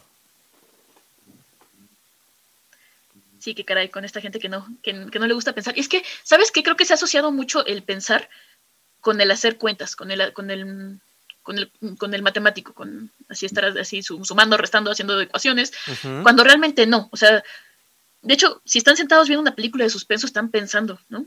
O sea, normalmente están, están pensando. para Telestration, para, para así, hasta para jugar mínica, están pensando. Entonces, no entiendo como muy bien este, este, este asunto, ¿no? Que, digan, ah, no, es que no quiero pensar. Em, pero sí, es, bastante común, mucha gente se, se aleja. Y pues sí, sí da bastante pena, ¿no? Y sí, básicamente sí me, me, ha tocado desde gente que dice, no quiero jugar cartas, y le dices, no, no se preocupe, no son cartas, es un fantasma blitz. Y sacas las la primera carta y te dice, ah, sí es un juego de cartas. Y tú, caramba, o sea, hay una carta en el juego, no, no significa que el juego sea de cartas, ¿no? Sí. Pero sí, así con esa mentalidad cerrada de, no quiero pensar. Es increíble. Y aparte, ¿con qué, con qué ganas te lo dicen, no? ¿Con qué, con qué orgullo, no? Así, no, no, no me gustan los juegos de pensar. Es como, oye, te debería dar pena decirlo, ¿no? ¿Cómo vives, no? Esto es como vives. ¿Te ha tocado, Narciso? Sí, Derek, esto es este, una culpa mía, en cierto sentido. Eh, mi grupo familiar, eh, lo que es mi hermano, mi cuñada, mi carnal y mi esposa, sobre todo mi hermano, el mediano, el que me sigue, es una persona que le gusta juegos de estar fregándose entre sí mismos. Juegos como Munchkin, juegos como Survive, ese tipo de juegos, además le gusta eso. Juegos de confrontación, a donde te puedo joder, a donde te puedo sacar del juego, me encantan. Porque mi hermano es así, es muy este, competitivo y, así. Así es su, manera de, jugar. Entonces, al sacarle juegos un poquito más, con un poquito más de pensamiento, no nos vayamos tan lejos. Un Stone Age, un, colocador de trabajadores básico, un arquitecto básico, ya es de que, ay, ya esto está muy complejo, este, no lo, no, no, no, quiero jugar algo, para jugar porque me tengo que dormir. Y es de que, pues sí, este es viernes, no, vamos a trabajar mañana, a ver la oportunidad. Entonces, sí me ha tocado, incluso en las convenciones que antes se hacían aquí en la ciudad, aquí en el Mundo Nuevo, en Matamoros, eh, pues hacíamos convenciones y llegaban los, chavos y oye, un juego facilito. Eh, teníamos ahí montado juegos de dados como el, el luchador, este, juegos muy, muy fáciles este, como el Sleeping Queens y no querían jugar ni eso. Es de que tienes dominó, tienes damas, tienes, no se daban, tienes Jenga, uno, no se daban el tiempo de conocer juegos. Y ya ahí depende mucho de uno. Por ejemplo, a mi hermano, a mi familia, les metía fuerzas el root, amigo, y se, se engancharon. Sí, dije, van a jugar esto porque ya siento que ya tienen una, una edad lúdica para jugar cierto tipo de juegos. Y le di con el root y se engancharon. Entonces, también es como que a veces se escucha mal, amigos, pero es mucho de obligar a la persona a veces de que no sabes que te va a gustar. Y no, no me gusta, no, no lo sabes, te va a gustar. ¿Qué opinas? Sí, yo creo que sí, ¿eh? porque digo así rapidito, las experiencias que me han tocado con, con amigos que no son jugones y, eh, vaya, que a mí me, yo soy de todos los gustos, ¿no? Yo me gusta, me encanta ir a conciertos, me gusta ir a eventos deportivos, eh, no hago deporte, obviamente, como se podrán dar cuenta, pero eh, eh, eh, de eventos deportivos, de, voy, sabes que vámonos a bares con música en vivo, cosas así, está bien, todo eso me gusta, pero vaya, no, no quiere decir que porque me guste hacer eso o porque tenga ese estilo de vida esté bloqueado de acá. Y me he dado cuenta que muchos de mis amigos con los cuales yo hago ese tipo de cosas, a la hora de querer involucrarlos, de que bueno, pues sabes que en lugar de ir a tal lugar, hoy en la noche vamos a quedarnos aquí en la casa, no sé, una cervecita si tú quieres y saco un juego, tengo que tener mucho cuidado porque automáticamente está esa barrera, ¿no? Que, ah, son juegos en los que tengo que pensar. No, no, no, no, no, no, mejor no, mejor no. Este, y me he dado cuenta que para ese tipo de, de, de personas, juegos que sean 100% cooperativos y muy narrativos, entre comillas, pero rápidos a la vez, son fáciles de llevar. Por ejemplo, eh, me tocó jugar hace poco con unas, con unas personas que son así eh, un juego muy parecido al Chronicles of Crime, ¿no? Que vas resolviendo un crimen todos juntos, vamos tomando notas. Y esas personas que no les gusta pensar, pues simplemente van expectando, ¿no? Un poquito más que, que interactuando. Y, creo que es una de las maneras en las cuales pues los puedes sobrellevar. Pero es cierto, o sea, a mí también me da mucho la atención y como lo que mencionaba Narciso, ¿no, Dani? De los juegos tradicionales como el 1. Y es bueno, acabo, yo acabo de tenía yo creo como unos 12 años de no jugar uno. Lo acabo de jugar en estas navidades porque lo, trajeron un, eh, unos familiares. Y, y lo, me puse a jugar y dije, pues no está tan mal, ¿no? O sea, está entretenido, son tradicionales. Pero a fin de cuentas, también piensas. Entonces, no sé si es el temor a aprender algo nuevo que lo trasladan al, al pensar, porque si nos damos cuenta, juegos tradicionales pues también requerían cierto nivel de, de, de estrategia o de pensamiento, ¿no? ¿Cómo ves? No sé si también sea un asunto, como dices, de un poco de orgullo, ¿no? O sea, por un lado, el, ah, voy a perder mi tiempo, ¿no? Porque ahorita ya son las experiencias como muchas rápidas, ¿no? Así, checo Facebook y rápidamente, ta, ta, ta, el feed y rapidísimo, ¿no? Veo muchísimas cosas. En cambio, si me vas a explicar un juego, pues no podemos, no puede ser en 10 minutos y te digo que no. Yo sé que es una experiencia que va a tardar mínimo, pues unas, no sé, unas dos horas, ¿no? Sí. Entonces, de ahí cierta, cierto, como aversión a, intentar algo nuevo, ¿no? Sí. Y, y, segunda, creo que yo siento que sí es mucho de, de, orgullo, ¿no? O sea, a mí me dicen, oye, Dani, ¿por qué no vamos a así, no quieres venir a que corramos, no sé, a una maratón? Y es como, híjole, pues es que yo no puedo correr un maratón, ¿no? O sea, seguro me voy a morir a la mitad, ¿no? O sea, sí. no, este, entonces no sé si está como por ese lado que piensen como, como yo no puedo, no, tengo estabilidad y voy a quedar mal, ¿no? O sea, como, como quién le echo la culpa si en un juego de pensar lo hago mal, ¿no? ¿Y a quién le echas la culpa? Pues a que no conoces el juego, a que no conoces la estrategia, o sea, no tengo, no tienes por qué jugar un juego perfecto, ¿no? Aunque seas un genio, no, no, tienen por qué jugar todos los juegos perfectos, ¿no? Entonces, y, y, tener la idea de que cualquier juego que empieces a jugar, pues lo vas a perder, ¿no? Sí y que no tiene nada de malo, simplemente estás aprendiendo algo nuevo. Tampoco el primer día que salgas a correr o vas a, vas a, vas a romper un récord, ¿no? Sí. Fíjate que a, mí lo que, me, lo que me ha ocurrido también últimamente y que he estado tratando de mejorar es la manera en la cual enseño los juegos, porque me he dado cuenta, y ahorita ustedes me platicarán si, si, lo, si lo han experimentado también, de que hay también personas que sí quieren jugar, pero no quieren la fase de explicación. Es decir, quieren jugar, pero así como, ok, bueno, ya, vamos a jugar. Y tú, bueno, espérame, te tengo que explicar pues, qué vas a hacer, ¿verdad? O sea, nunca has jugado nunca has jugado en colección de trabajadores, nunca has jugado en hand management, nunca has jugado en set collection. Déjame te explico. Y como que esa parte de que te voy a explicar, aunque sea una explicación de cinco minutos, como que los echa para atrás. Entonces, yo lo que he tratado de mejorar y me ha funcionado, fíjense, que es, que es lo raro, em, es de que algunos juegos, no todos se puede, pero algunos es de que, mira, así de que 20 segundos, el juego es de esto y esto y esto y esto, vamos a jugar y cuando sea tu turno te voy a explicar lo que vas a hacer y lo que puedes y lo puedes hacer. Y así, y al, cabo de tres turnos ya, ah, ok, ya, ya, lente, ya, ok. Pero ya por lo menos, ya los metí, sí, ya los tengo ahí, o sea, y, y, y a lo mejor del escenario les va a gustar y a lo mejor la próxima vez, pues, ya, oye, ya con, ya entra la, la, la actitud un poquito distinta, ¿no? Pero les ha tocado eso también, que a la hora de la explicación como que eh, pone la barrera. Sí, completamente. Oye, y sabes, veo, veo algo buenísimo en tu estrategia. Y es que si le explicas un juego a alguien y luego le dices, vamos a jugarlo, igual y te dicen, no, ¿no? Así como, ah, ya me lo explicaste, gracias, no quiero, ¿no? O te, interrumpen en la, en la explicación. Pero si ya fue tu turno, ya fue el turno del de al lado, y ahora llega el turno del jugador al que le estás explicando, pues ya está jugando, o sea, ya lo amarraste a la silla, aunque no quiera, no se puede ir, ya le toca. O sea, Sí, porque incluso en las, en las ferias de exposición, o sea, eh, digo, a mí me ha tocado estar de repente, no sé, que, que eh, haciendo demo de un juego y la verdad así como que no me, no me llama la atención el juego, pero ya cuando estás ahí, o sea, por educación no te vas, te quedas ahí hasta que termina el demo, ¿no? Entonces, sí, sí, sí es muy interesante. Narciso, ¿te ha tocado algo así parecido? Sí, sí me ha tocado. Eh, bueno, cuando yo empiezo a enseñar un juego, tal, cuando dices, eh, oye, es un juego en el cual vamos a recolectar recursos, oye, un juego en el cual vamos a construir una catedral, y ah, es como me hacen, me hacen las caritas, es como que, ay, no, mejor tráete un, no tienes ahí un uno, no tienes, ah, espérate, o sea, vas, vas, a ver, y, la estrategia que dice Dani, mi esposa y yo siempre dirigimos las mesas. Mi esposa tiene el mismo baraje que yo en juegos.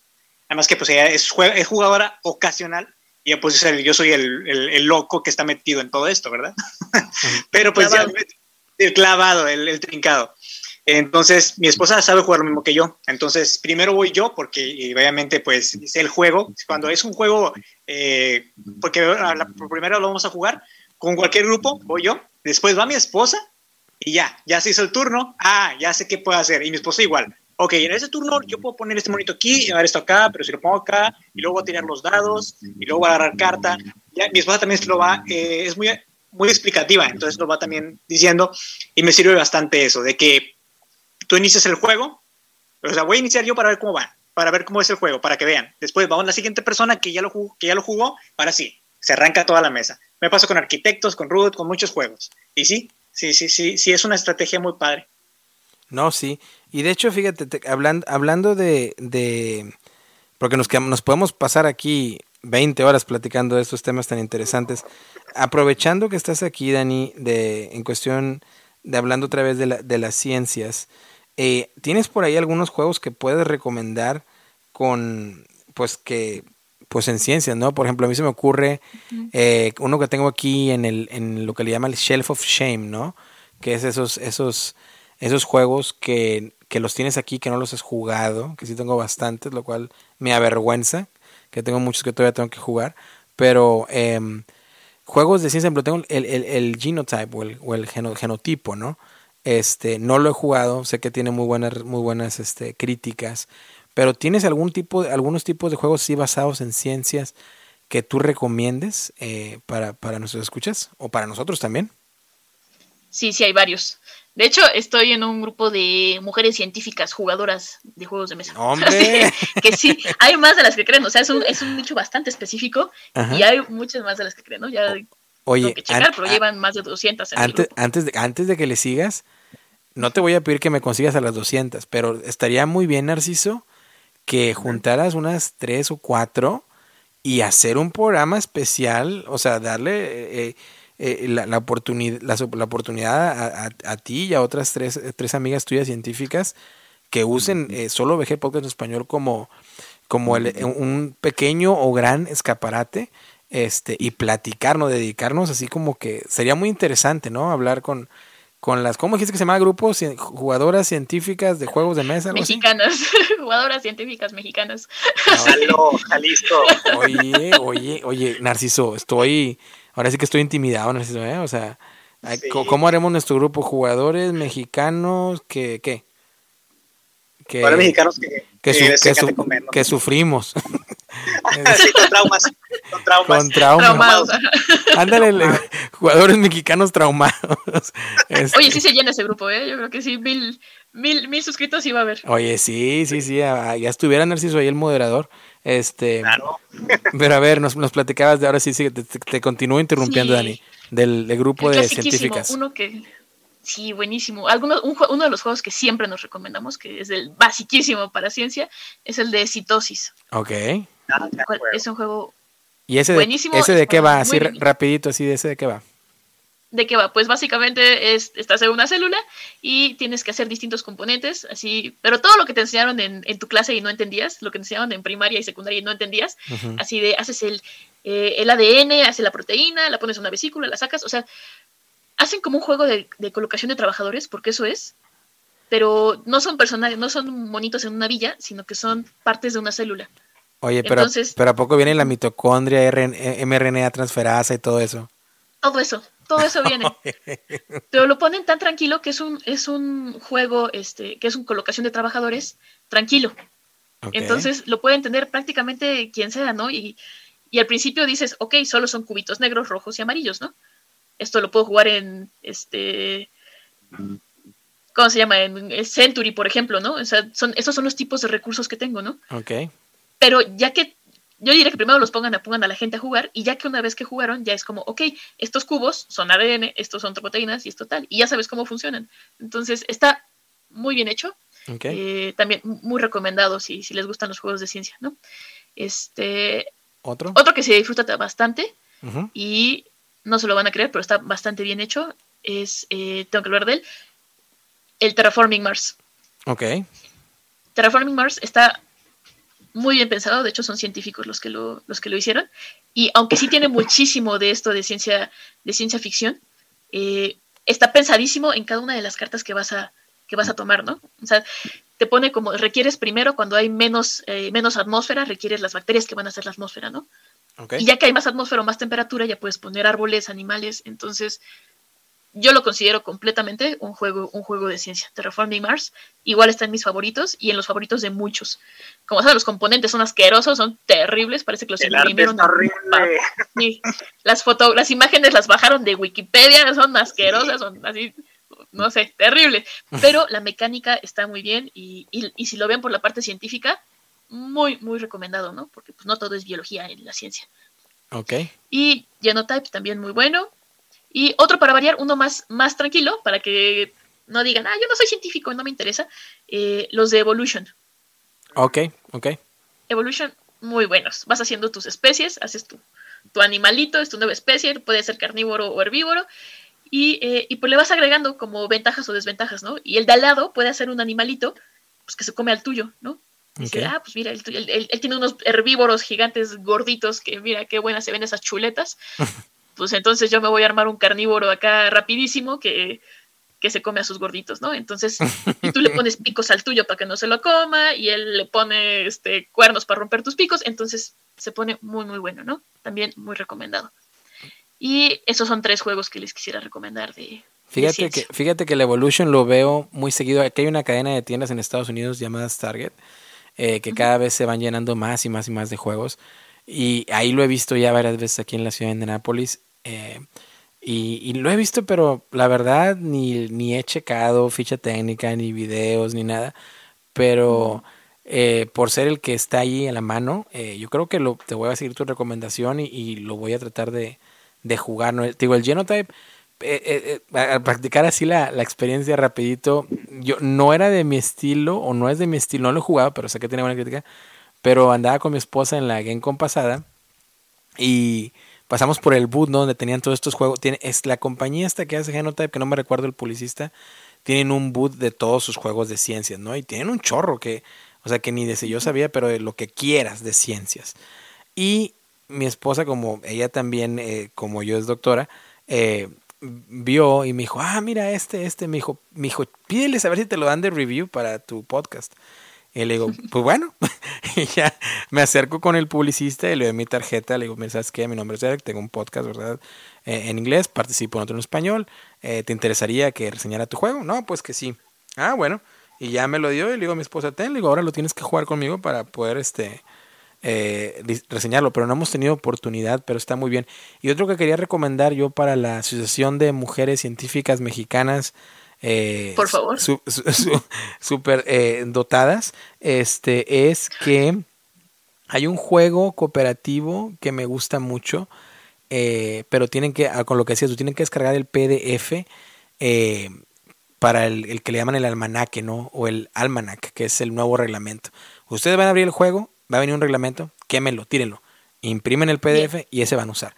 El juego es de Ignacy Tresevich, que es de Portal Games, que es el creador y diseñador de Robinson Crusoe, pero mm. es el Robinson Crusoe en Marte, que se llama First Martians.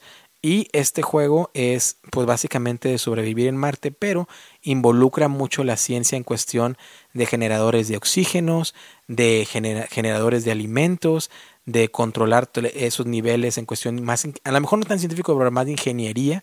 Este, y haz de cuenta que se me figura mucho a mí eh, la película de The Martian de Matt Damon, ¿se acuerdan? Que estaba ya él en, Marte y se queda solo y empieza, dura ahí años y pone su granja y todo eso. Bueno, haz de cuenta que es la película de The Martian, pero en, en, en juego de mesa. Así lo veo yo, así lo percibo yo y lo recomiendo. El juego eh, tuvo muy mala, muy mala aceptación por tan mal reglamento, pero por eso te digo, si, si descargas el almanaque de la misma página web de, Portal Games, eh, es un juego que vale mucho la pena y creo que a la Comisión Nacional de Científicas Mexicanas Jugonas, este, probablemente, probablemente les encante. Eh, Narciso, hay que meternos a los juegos de ciencia, Narciso, te me estás quedando atrás, tú, tú estás jugando, ¿cómo se llama lo que te gusta ese juego feo de los dados? El que también lo tengo que enseñar en inglés. ¿Cómo se llama? El de tú estás nomás puro Cuphead. No, papá, hay que, hay que meterte a la, ciencia, mijito, a que, que el cerebro. Ahí te va. Que el cerebro carbure. Hermano, ahí te va. Échale. Tengo juegos de ciencia. Este, bueno, Tocaste fibras sensibles, Dani. Esta es, una, esta es una frase que me encanta de ver. Eh. Tocaste unas, unas fibras sensibles y esto es para el episodio de mis tragedias con el Evolution. Derek, te lo encargo, te lo encargo, si lo encuentras ahí a buen precio, te lo encargo. Sí, hombre, cómo no. Es que, quiero volver a jugar porque este juego este, totalmente fue destrozado. ¿Cómo, hombre? En una inundación, amigo, en una inundación. Ah, sí era cierto, si era cierto, yo pensé que era broma lo de la inundación. No, no, no, no, sí fue cierto, se me echaron a perder como 6, 7 juegos, entre ellos el Evolution. Ah, Pero bueno. Este, y es un juego que sí me, encanta, me encantaba, me, encanta. Yo tenía la versión de donde está el brontosaurio en la portada. Tenía, esa, versión. De juegos de ciencia, bueno, tengo uno básico que simula el estar haciendo cosas en un laboratorio. Eh, más que nada estar mezclando sustancias. Estamos hablando del Doctor Eureka. Es un juego muy, muy fácil de jugar. Es un juego solamente estar mezclando patrones, este, pero te, es, es ha pegado como tipo de la ciencia. Ya más o menos ahí conoces tus tubos de ensayo y cositas por el estilo. Eh, otro juego que es, es, más para niños, para mí me encanta. Otro juego que a mí me gusta eh, es el que lleva, que lleva a estar en una situación de un hospital, es el Rush MD, de los mismos que hicieron Kitchen Rush.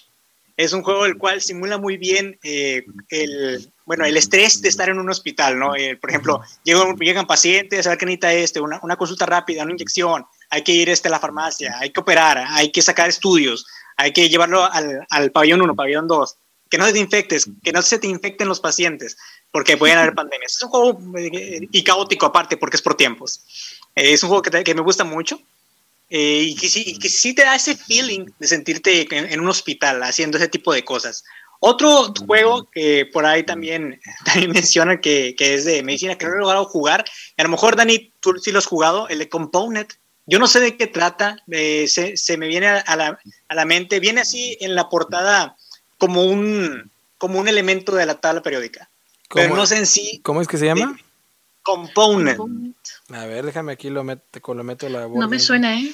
Tuve la oportunidad de verlo, este, pero no me lo quisieron vender, desgraciadamente. Pero es un juego que me llama, me llama, me llama, este, porque Chavo dijo, no, es que yo no sé cuánto vale, lo traía a una reunión, no sé cuánto vale, yo te lo compro. Y yo, a mí me atrajo de portada porque no lo había visto. Y, pero dije, ah, es de química, no tengo nada por el estilo. Entonces quise probarlo y pues no, no me lo quise vender, pero no sé si de qué trata, pero me llama mucho. Y bueno, el Terraforming Mars que acaba de decir también sí es una experiencia muy bonita. Me gusta más el arte del nuevo, eh, ¿cómo se llama? El de el que saca la nueva ah, versión. El, de Ark Nova. Ajá. Sí, sí, sobre todo, porque sí he intentado jugar. Sí, es un es excelente juego. O sea, el juego me gusta mucho, pero verlo es horrendo. O sea, sí, sí me provoca así como que, ah, bueno. Ponle. Nada más quiero ver el puro texto, no quiero ver las imágenes. Bueno, pues nada más con que no te escuchen la Comisión Nacional de Asociación de Mexicanas Científicas, porque. sí, me van a linchar, amigo. Te van a, linchar. Oye, mira, lo, mira, así ya para antes de despedir el programa lo declaro. Vamos en el episodio. ¿Qué episodio era este? ¿Necesito otra vez? Estamos otra 19, vez. amigo. 19. En el, gracias, incluso Dani ya sabe.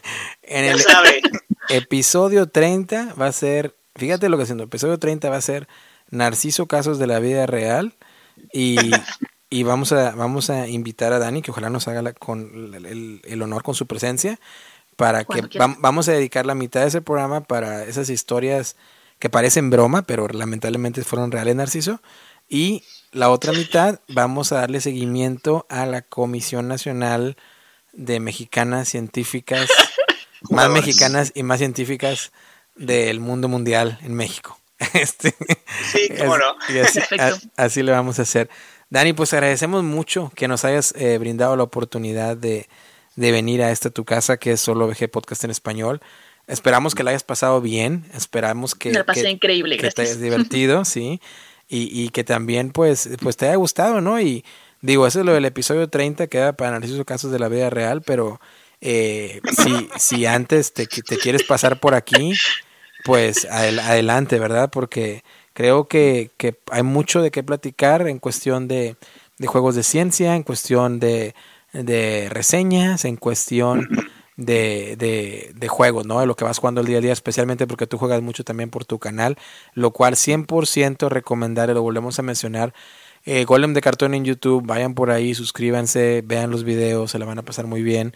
Eh, en las redes sociales, búsquenla como Golem de Cartón, ahí en Instagram, me imagino que estás en Instagram.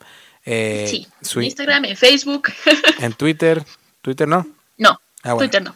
Instagram. No le hago estas cosas. Ok, esas cosas son, son esas son apenas son, son, del mal, apenas para decirle a Oliver. Este, un saludo para mi amigo Oliver de la Parra. Este, pero eh, así, así entonces la puedes encontrar golem de cartón y apoyar, ¿no? Apoyar este y, y pues bueno, pues estuvo muy bien, ¿no? Este Narciso, ¿algo más que quieras agregar? Pues simplemente gracias, Dani, otra vez, me da cuenta por, por venir aquí a tu casa, solo dejé podcast en español. Y gracias también porque me enseñaste, me sacaste un apuro al, encontrar un video tuyo que me enseñaras Bunny Kingdom, eh, porque necesitaba jugarlo este, con, con, mi familia. Me llegó el juego y, un tutorial rápido, sé que eres tú, conciso y rápido eres tú. Entonces, venga, nos aventamos el, tutorial y empezamos a jugar. Entonces, este, tus videos sí ayudan bastante. Chicos, vayan a seguirla, a ella. Recuérdanos dónde te podemos encontrar, amiga. En YouTube, como el Golem de Cartón, también en Instagram y Facebook. Y me encanta platicar, así que si quieren también escribir por ahí algo en Facebook o en Instagram, normalmente les, les contesto, o sus comentarios en YouTube, también siempre les estamos contestando. Oye, pero entonces tomar, eh, tomas este request, ¿no? De que, oye, quiero que me enseñes este, y lo enseñas. Sí, pues vaya, son así si alguien me está apoyando y está viendo los videos y me dice, oye, quiero este video, pues normalmente trato de, de sí, ¿no? es como, si no es para ti, ¿para quién? Entonces, sí, trato de, trato de, si tengo el juego, trato de hacer la reseña y si no lo tengo, trato de conseguirlo. A veces me tardo más. ¿Sabes cuál varios pendientes. ¿Sabes cuál quiero aprender? Me mandaron de AEG y no lo, no lo he jugado, lo tengo que jugar, el Thunderstone, el Thunderstone Quest. Este, mm. ahí si lo tienes, ahí, ahí te lo encargo para ver el golem de cartón. ya que estás tomando Diles a los de AEG que me manden uno y con todo gusto les Ándale, ¿verdad?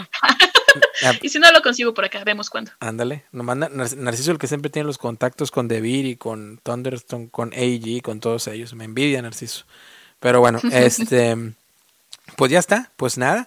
Recuerden que nosotros otra vez, volvemos a repetir, nos pueden encontrar en las redes sociales también. Eh, no con tantos seguidores como Golem de Cartón, pero nos pueden encontrar como Solo VG Podcast en Instagram, Facebook y si estamos en Twitter, como no, porque le hacemos a todo. Y el correo electrónico eh, solovgpodcast.gmail.com.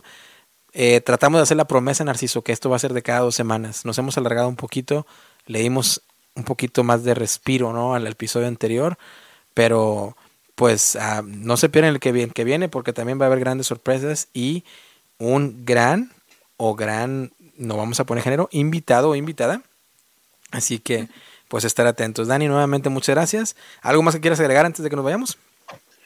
Eh, un saludo a Alice de, de este. ¡Ah! De, de, Diceper Games, Alice de Diceper Games. Eh, un saludo a Quetzal Jiménez y a Héctor Fuentes. Ok, ya está. Saludos para Quetzal, para Héctor y para Alice también, ¿cómo no? Este, que ah, Alice ya va a sacar el Kickstarter, ¿eh? así que entra, a, estar al pendiente de eso. Nos dijo que ya estaba trabajando en el Kickstarter, así que hay que, hay que esperar ese, ese Dice, ese, RPG. Dice, Dice RPG Board Game, ahí está. Bueno, pues a ustedes amigos y amigas, muchas gracias por escuchar. Este fue el episodio número, ustedes me dijeron que era 19. Este, y eh, estamos al pendiente. Nos vemos muy pronto. Cuídense mucho, jueguen mucho, sean felices manténganse bien y nos vemos hasta la próxima. Adiós. Adiós. Drink tequila, spent summer at a Mexican bar. Stephen Austin, Davy Crockett, and I'm driving my car.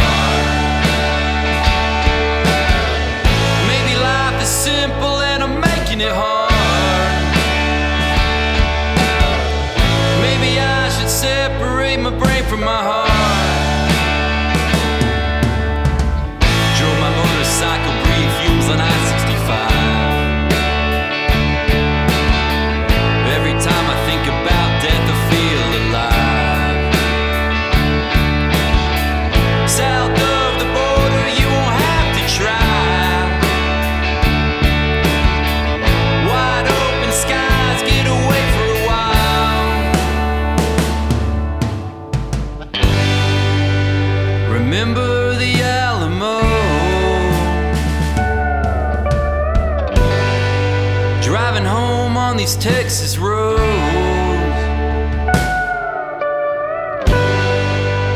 Nowhere left to go.